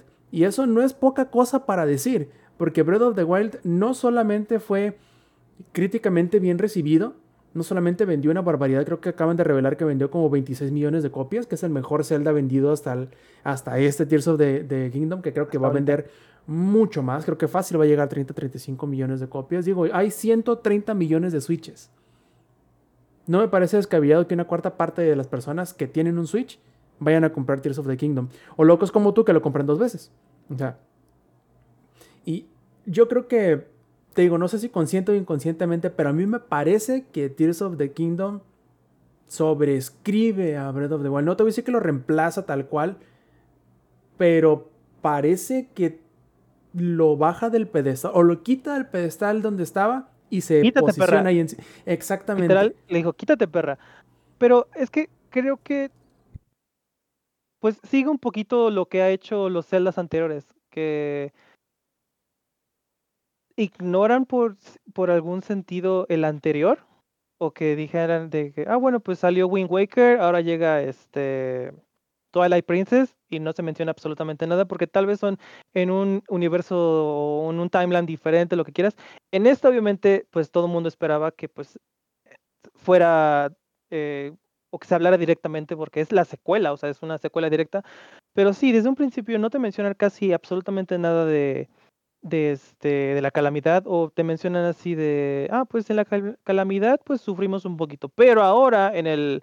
En, en lo que acaba de suceder, porque ah, estos dos pinches chistosos, este, curiosos, este, despertaron el pinche mal que estaba por ahí, ¿no? Este, pero sí, literal, no mencionan absolutamente nada, como que sí le están dando, y creo que hacen bien eso, que total, casi ignorar totalmente lo que pasó en la calamidad, porque ya sucedió. No, no mencionan de que Link estuvo dormido 100 años en el anterior, no mencionan absolutamente nada, porque eso ya pasó en el anterior, o sea, ya, X. O sea que literal, ustedes sí pueden llegar y jugar Tears of the Kingdom sin ningún problema. Les van a mencionar por aquí, por allá, hay diarios, por aquí, por allá, o sea, literal, creo que si no te lo pone directamente en tu cara, Nintendo, no es necesario.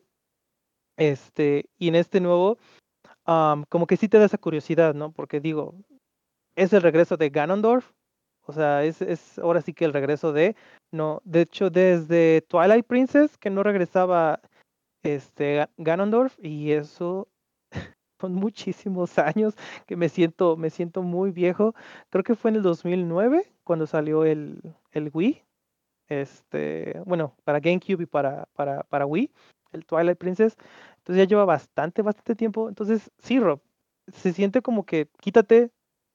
Este soy, este es, este es como, soy tú como debiste haber, como debiste haber sido. O sea, soy la, versión, soy tú, pero la versión mejorada. Entonces, este, es, es hermoso, es muy genial. Si tienen un Switch, creo que sí deberían de, de, de- de dar- de darle el chance. Este, ¿qué, qué tan, qué tan difícil se te ha hecho? Porque también eso es otra, es otra, otra parte. No tanto como Breath of the Wild. Sea, lo que que sea que eso signifique. Es frustrante, ¿no? El anterior era frustrante. Es que, como te digo, te dan muchas más herramientas para poder ser autosuficiente y salir de cualquier bronca en la cual te metas. Porque me pasaba mucho en que iba a algún lado y no tenía flechas suficientes del elemento con el cual era efectivo para hacerle cualquier tipo de daño a un enemigo en Breath of the Wild. Aquí no importa. No, impor- no tienes flechas, no te preocupes, tírale la fruta en la cara y le va a hacer daño de todas maneras. O sea, es increíble la manera en cómo te dan las herramientas para que tú puedas hacer lo que sea que te pongan enfrente. Y si eres como yo, que le puedas sacar la vuelta sin ningún problema. O sea, la verdad, sí, no creo que esté difícil, pero yo puedo entender que haya gente que sí se le haga difícil por no pensar de cierta manera las herramientas que tiene en la mano, pero al mismo tiempo, si es que llega a estar en alguna manera, en alguna métrica difícil, no lo es tanto como yo lo sentí Breath of the Wild. Otra cosa, y ahorita que le estás diciendo de pensar de forma diferente, hubo unos puzzles, bueno, para, ya para terminar lo mío, hubo unos puzzles que sí dije, ¿cómo mierda se hace esto? En verdad, ¿cómo se hace esto? Ya me desesperé y lo busqué en Google, hasta que lo vi dije, no mames, ¿neta? ¿Puedo, ¿puedo El, hacer el eso? efecto Portal. Ajá, dije, ¿puedo hacer eso? Y entonces dije, no, entonces debo de, debo de empezar a pensar de una forma no convencional, o sea, no como yo pensaría que, oh, sí, la, esta forma complicada, yo creo que tengo que usar esto. No, no, no, literal, juntas sus pendejadas así y va a funcionar. Dije, es neta. Le pones un palito de este lado y eso era todo.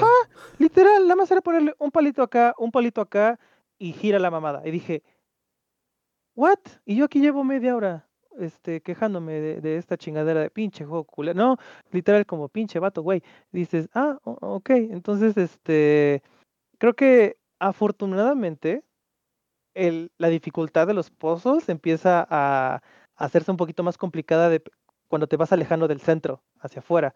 Porque los que están en el centro, eh, me encontré muchos que eran puro tutorial.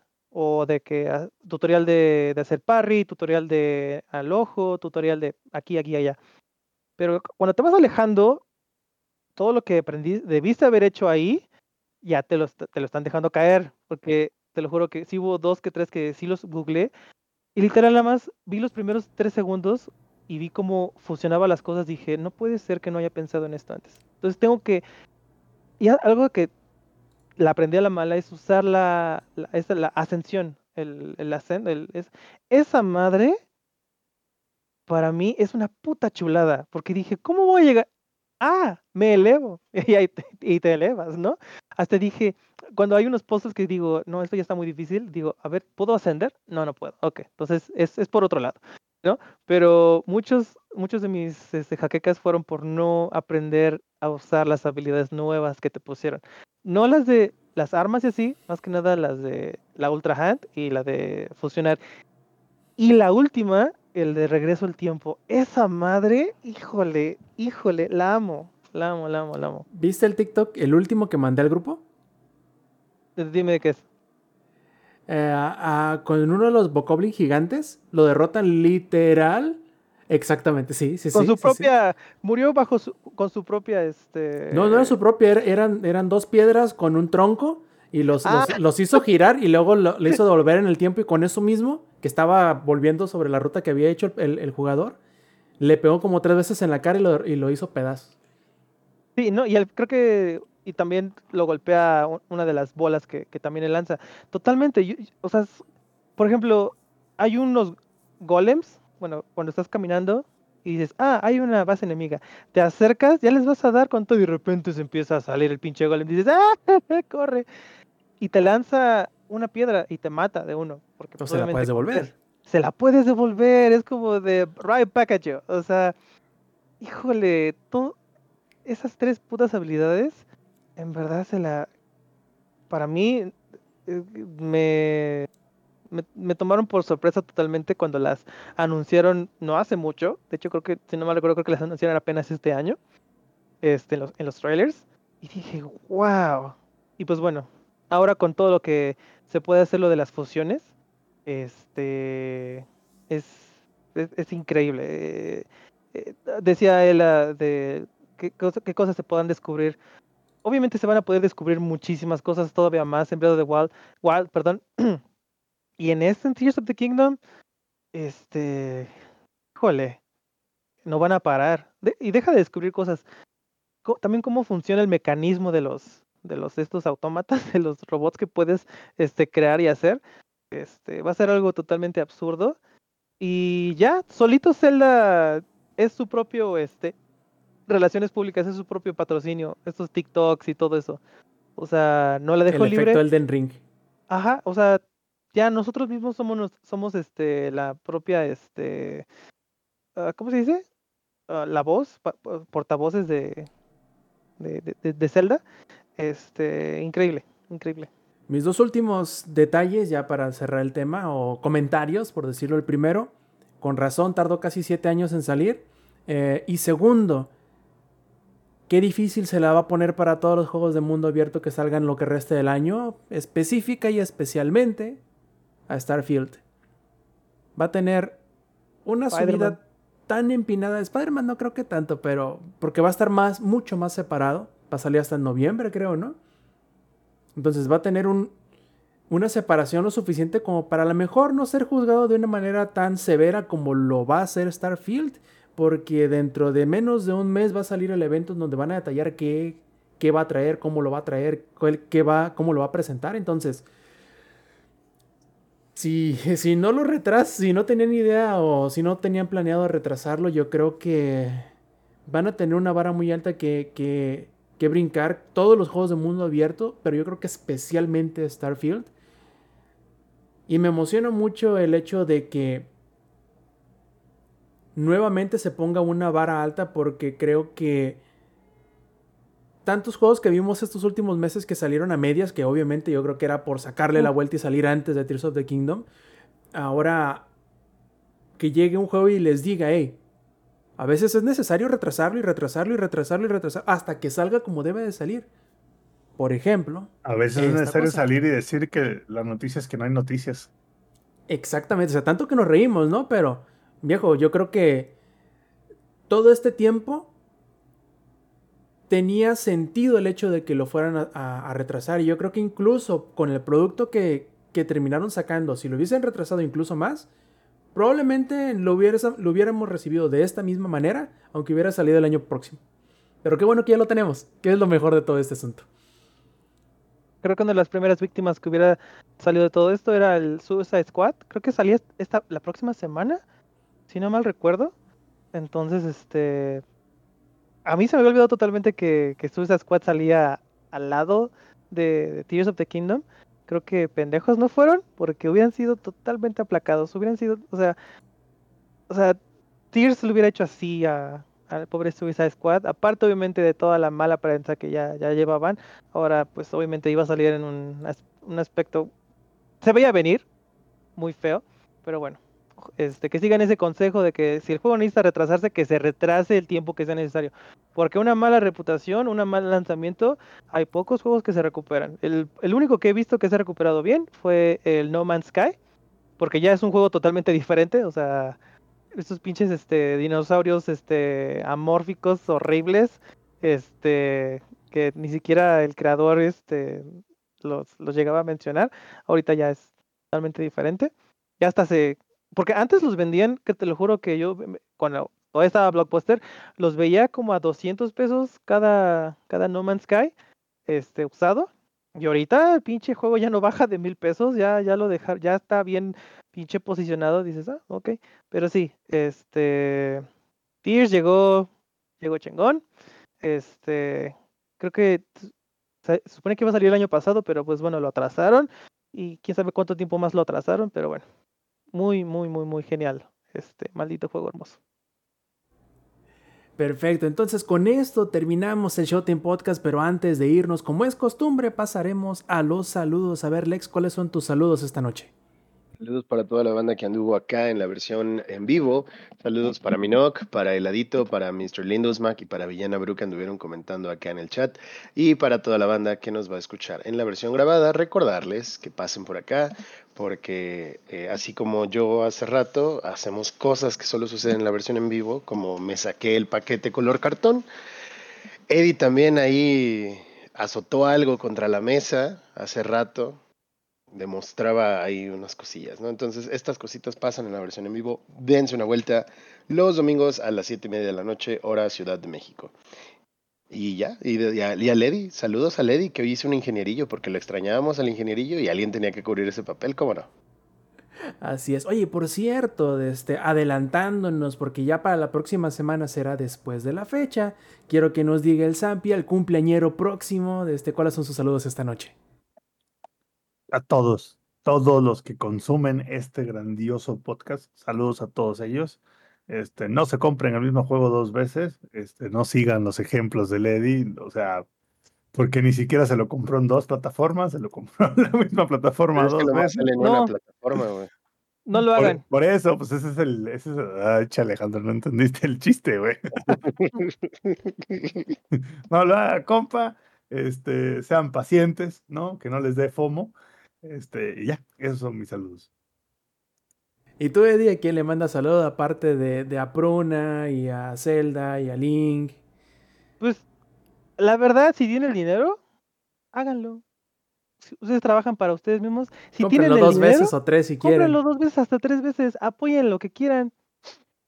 A las Luego- empresas luego- multimillonarias, no, bi- Luego uno va a multimillonarias poder, decíamos, luego uno ¿no? va a quedar como Carmen Campuzano y eso no se les va a quitar. Pero bueno, este igual, saludos este a mi hermosísima novia, que este la perdí por esos tres días y tal vez las próximas dos semanas. Este, una disculpa, pero bueno, ahí este, ahí haremos algo para, para fortalecer la relación. Este, la Cuando muchísima- Tears of the Kingdom vas a llegar, es como de, oye, ¿y, y mi morra? Yo había puesto a mi morra aquí, ¿dónde La había está?" ponido. yo la había ponido aquí, pero bueno. Oye, Eddie, la tienes, la tienes rete fácil, te sobra un Switch, te sobra un Tirso, o sea, compártele la este, droga. es- estamos viendo cómo va a ser este pedo. Estamos viendo cómo va a ser este pedo. Porque sí, ah, de algo, algo puede salir de esto. Pero bueno. Este, y para todos los que estuvieron ahí, este, platicando con vos, Ela, este, igual un besote, este, muchísimo éxito siempre. Y a los demás, cuídense muchísimo, cuídense de este, lo que haya ahí viral. Este, pero bueno, eh, disfruten todo lo que ustedes hagan, lo que les gusta. Y que les valga verga lo que otros güeyes piensen de lo que ustedes se compren. ¿Vale? Cuídense muchísimo, los amo muchísimo. Y nos vemos la próxima o pues, Nada más hasta no dos semanas, compren- lo que sea. Nada más no compren lo mismo dos veces, no les conviene, banda.